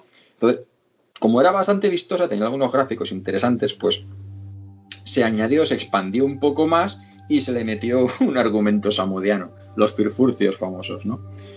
y, y el nombre del juego efectivamente es Supervivencia, pero vamos, nadie lo llama Supervivencia, todo el mundo lo llama el Firfurcio. Y yo el primero, o sea que... Y, y esa es la gracia. Y es el único juego de los que sacamos nosotros que primero no era comercial. Y segundo, no está hecho con el DAD, está hecho con el PAO, evidentemente. Eh, y, esa, es la gracia del juego. Entonces, lo que no me gusta es el spam de la versión original. La mayoría de las que hay en internet es una versión que alguien retiró ese comando y, era, es mucho más jugable. La versión original es cansina, ¿eh? es cansina. Ya lo aviso, si alguien quiere jugarlo y probarlo, a su propio riesgo. Yo no lo recomiendo. Y hacíais como el Monkey Island, ¿no? Que, que decía, ¿has jugado a, a Loom, no? Y, y, te hacían un poquito de spam allí, pues lo mismo. ellos Hombre, antes, ellos antes. Es, el problema de, de, de, innovar, ¿no? Que, que hacer las cosas antes. No, es que parece coña, pero es que los, los, menús y submenús de la espacial es exactamente igual como funcionaban los teléfonos Nokia eh, eh, en el 2000. Yo, yo ya pondría ya, estaría intercediendo ya una denuncia, ¿eh? con carácter retroactivo ya. A ver si nos toca algo. eso, eso. Juanjo, el, yo, yo ahora me he enterado que no es solo un libro, que han sido dos los que has escrito y editado. Que me voy a centrar en, en, en, el primero, que es uno editado por Héroes de Papel. Hablamos de AD, una aventura contada desde dentro, que me imagino que muchas de las cosas que has contado hoy en la entrevista estarán ahí dentro del libro y muchísimas cosas más, ¿no? Bastantes, bastantes más. O sea, el libro estuve... Ya habéis visto que tengo lagunas, que no me acuerdo de cosas, que me confundo unas con otras. Es que es normal, es normal. Uno no, como dice Andrés, ¿no? yo siempre lo cito, siempre que puedo, las cosas no están escritas en piedra, así en tu cabeza, así que yo para documentarme para el libro me costó bastante tiempo, cinco años en total, aunque también es cierto que tuve un hiato creativo de un año en el cual no, no escribí nada, pero me documenté mucho, confirmé muchas cosas, hablé con uno, hablé con otro, oye, ¿te acuerdas de tal? Pues no, pero sí que me acuerdo de... Y así fui haciendo un rompecabezas de muchas cosas, hice una cronología, quien no se acordaba de una cosa se acordaba de otra, a veces eh, quien recordaba una cosa tía, hombre, pues ahora que lo dices, yo me acuerdo de... Y así iba atando muchos cabos. Y sí, ha, sido bastante la labor de documentación, no solo ya con el personal de Aventuras AD, sino bueno, el libro tiene su parte de historia, su parte de documentación, está bastante exhaustivo. Yo creo que hay algunos fallos en el libro, alguna palabra mal escrita, cosas, algún fallo de maquetación. Eh, pero vamos, creo que no hay de momento ningún fallo ningún error. Es decir, que no, oye, que aquí has puesto el 87 y era el 88. No, no hay ningún fallo de esos. Así que en ese aspecto estoy bastante contento porque se puede utilizar como referencia sin que nadie pueda. ¿Vas a meter la pata? No, no, no, no. Si está escrito ahí, de momento, y ya lleva la cosa un año dando vueltas por el mercado editorial, uh -huh. no, no, no me ha llegado ninguna cosa de, de que haya un error quizá, quizá, una, pero no más que, que, hay un error, es que es una omisión, es decir, algo que no dije, que, que no, no, lo mencioné. Pero claro, eh, también dije yo que tuve que recortar más de un 30% del libro, más, más, más de un 30% del libro de la versión que tenía. Me dijeron, no, no, esto no, no, no puede ser, tienes que cortar tantos miles de palabras. Dije. Entonces, quizá en alguna parte, pues sí, no sea tan extenso la explicación, tan extensa la explicación como me hubiera gustado, pero es que no, no, no, no tenía espacio, no podía hacerlo. Te pasa lo mismo que con las aventuras conversacionales cuando tenías que recortar sí. texto, ¿eh? Ahora entiendes a Samudio, ¿eh? Amigo. Me ha, me ha, pasado lo mismo. He tenido un déjà vu, otra, digo, Dios mío, otra vez, otra vez, no. ¿Por qué? ¿Por qué? Y, y efectivamente, secciones enteras las he tenido que quitar, otras las he tenido que recortar y es la labor más triste, eh, la verdad. Lo tienes escrito, lo tienes que quitar. Mm. Y es una lástima. Pero bueno, de todas formas, lo que queda, ahí está. Y yo creo que, que, el libro ha quedado bastante bien. Está dividido en secciones bastante estancas, cada una. Eh, primero hablo un poco de la historia de lo que es el género de la aventura de texto, para saber de dónde venimos, cómo empieza el género, porque claro, quizá alguien no sepa lo que es, coja el libro, le pille por sorpresa, igual, no sé, lo ve en la consulta del dentista y se pone a leerlo, yo qué sé. Entonces explico un poco lo que es el género de las aventuras, cómo se iniciaron, los ejemplos más principales, y luego hablo un poco del DAD, el sistema, que la sección del DAD es casi toda de Uto, prácticamente. Le pedí, explícame tal y cual, mira, lo puse tal cual. Eso se lo agradezco mucho. Y luego hago un repaso general a todos los juegos de aventuras AD, cosas, el desarrollo y luego también una parte interesante en cada juego que es eh, el análisis en los medios cómo hablaban los medios de la época, las revistas de la época del juego, qué comentarios decían, qué cómo hablaban del juego, qué les parecía. Y luego otro añadido que me parece bastante interesante es juegos similares a cada uno de ellos. ¿Qué juegos eran similares al Jabato? Pues respecto a ciertos factores. Por ejemplo, Jabato. Pues que sea una aventura basada en un personaje de cómic y preferiblemente no muy alejada en el tiempo. Pues ese es básicamente el sistema que he seguido para todos los juegos.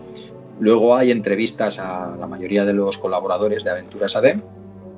Hay una sección especial para Samudio. Y luego también hay una parte de anécdotas, que es donde están las cosas divertidas que, o curiosas que nos pasaban en aquella época. Y básicamente eso es el repaso. Hay una sección final sobre el CAD que cuento un poquito el origen, y cómo lo hacía, cómo se hacía y todo y ya está, una, una sección de agradecimientos para todo el que me ha ayudado colaborando conmigo, respondiendo a mis interrogatorios inquisitivos y, y, ya está. O sea, yo agradezco mucho a todo el mundo porque casi todo el mundo con el cual he contactado ha sido incluso Pablo Ruiz de Dynamic, ningún problema, me dijo, si encuentro cosas te diré. Luego no me dio nada, pero todas las preguntas que le hice las contesto todas. En ese aspecto, en ese aspecto ninguna, ninguna queja con él, en absoluto. Así que yo ni me llevo mal con nadie, ni tengo problemas con nadie, que yo sepa. Si alguien tiene problemas conmigo, pues es cosa suya, no lo sé, la verdad. Pero yo, yo, yo me llevo bien con todo el mundo, como, como el chiste. Oiga, ¿usted cómo hace para llevarse bien con todo el mundo? Ah, yo es que nunca le llevo la contraria a nadie. no será por eso. Pues no será por eso. Buena esa. Eh, pues no, eh, tampoco es eso, yo si tengo mis ideas las digo, evidentemente, pero es que tampoco, repito, no voy a poder coger el escudo de la lanza, ah, esto es así porque lo digo yo. No, no, no, vale, tú piensas tus cosas, pues, pues muy bien, ya está, yo... Es como las preferencias de los juegos, hemos hablado antes, que si turno, que si tiempo real, que si cerradas, que si abiertas, que pues a cada persona le gusta de una forma. Pues ya está, ya está, cada persona tiene su, su preferencia, no hay ningún problema. No, lo que veo es que el libro está muy. O sea, es el libro definitivo, ¿no? Si te gustaban las aventuras de texto de, AD, de aventuras AD, perdón, pues es el libro definitivo para, leerse y para enterarse de. Bueno, de, cómo funcionaba todo por dentro, y la verdad es que, me lo voy a poner aquí en, la lista de deseos. Sí, sí, muy bien. te lo agradezco. sí, ¿qué, se cocía ahí en ese, en ese estudio? Ahí todos juntos haciendo, haciendo videojuegos. Y además, tal y como cuentas, ¿no? Por todo, no solo el contenido que tiene que haber en ese libro, sino todo el cariño que le estás poniendo ya a todo lo que nos has contado. O sea, en ese libro tiene toda la pinta de eso, ¿no? Tener todo el contenido, experiencias, las vivencias que pasasteis ahí juntos creando aventuras AD, más el cariño, ¿no? De, los recuerdos que, que tienes. Sí, por ejemplo, Eva me dijo, cuando acabó de leerlo, me dijo, cuando lo estaba leyendo, me parecía estar escuchándote. o sea, sí, yo le ha gustado mucho a todos los del equipo y normalmente nos reunimos, desde que empecé a documentarme para esto hace seis años, pues nos reunimos todos los años. Este año hubiese tocado, yo normalmente, si puedo, voy para España en noviembre, que son los vuelos más baratos. Entonces, oye, es un buen motivo, ¿eh? Sí, e, es un buen motivo. Y pues, normalmente quedamos, salimos a cenar y recordamos viejos tiempos y todo, pero bueno, este año con todo el tema que tenemos, pues no, no ha sido posible y a ver si hay suerte y para el año que viene está todo el tema solucionado y, y hacemos otra quedada y ya no hay más problemas para nadie, para nadie. Esperemos. Eso esperemos todos, sí, sí. Bueno, oye, eh, que esto se está alargando hasta horas intempestivas, porque claro, aquí no ha llegado la hora de cenar, pero allí en Japón son casi las 4 de la madrugada. Entonces, Juanjo, eh, yo creo que, hasta aquí lo que tendríamos que hacer es agradecerte muchísimo que nos hayas concedido esta entrevista, que hayas, sí, que, nos hayas contestado las preguntas que, te hemos querido hacer. Y, oye, desde nuestro lado, agradecimiento total. Pues no, eh, agradecimiento por este lado, por acordaros de, un modesto servidor y, yo encantadísimo de pues eso, responder preguntas de cuestiones de aquella época y de una afición que mira, que después de tanto tiempo pues todavía tiene una serie de seguidores y que despierta la suficiente curiosidad como para dedicarle un programa como este. Así que yo, repito, agradecido a vosotros y a todo el mundo que esté interesado en dar a conocer toda esta afición que sigue ahí. Sorprendentemente sigue ahí después de tanto tiempo. Bueno, y si hay alguien que todavía no ha querido dar el paso ¿no? a, recuperar esta afición o, bueno, a incorporarse dentro de la afición, ¿nos puedes recordar las vías de contacto? ¿Dónde está el CAT ahora mismo? Hombre, pues mira, eh, por una parte yo recomiendo visitar la web del CAD, www.cad.es, muy fácil. Y si me quiere seguir a mí o, preguntarme algo o cualquier cosa, Juan Joide en Twitter. Todos los temas de programación, pues una doble vertiente. Por una parte podemos utilizar los foros del CAD o podemos irnos en Telegram al grupo Retroaventuras. Ahí hay un montón de gente muy capaz que seguro podrá ayudar a cualquier interesado en crear su aventura. Y recordemos, el libro se llama eh, AD, una aventura contada desde dentro, ¿vale? Y lo edita Héroes de Papel. Y luego está una edición especial que tiene añadido una serie de cosas, pero lo que me parece a mí más interesante es un libro de soluciones. Un libro de soluciones de todos los juegos de aventuras AD. Ese va con, la edición especial, que me parece que aún quedan. Pues Juanjo, antes de despedirnos, que ya te digo que estoy encantado de haber hablado con un aventurero de verdad como tú, eh, cuéntanos que no solo está este libro, de una aventura desde, contada desde dentro, sino que tienes otro libro que creo que es autopublicado, ¿no? Sí, efectivamente. Eh, hice una recopilación de todas las aventuras que se comentaron en el CAD en, en los viejos tiempos y le añadí unas notas en las cuales daba más información sobre los autores, las compañías, incluí publicidades, mapas, todos los datos que tenía, no solamente el comentario, sino todo lo que encontré además en mis archivos y cuando me fue posible encontrando, localizando a los programadores, hablando con ellos directamente, más cosas, más información. Y sí, todo eso lo compilé en un libro, eh, se llama Aventuras del Ayer entonces eh, está autopublicado, no es para echar cohetes, pero bueno, si se busca en, Amazon creo que por ahí aparece con ese nombre. Y bueno, si alguien tiene curiosidad por los comentarios de aventuras, creo que son cuarenta y pico juegos comentados.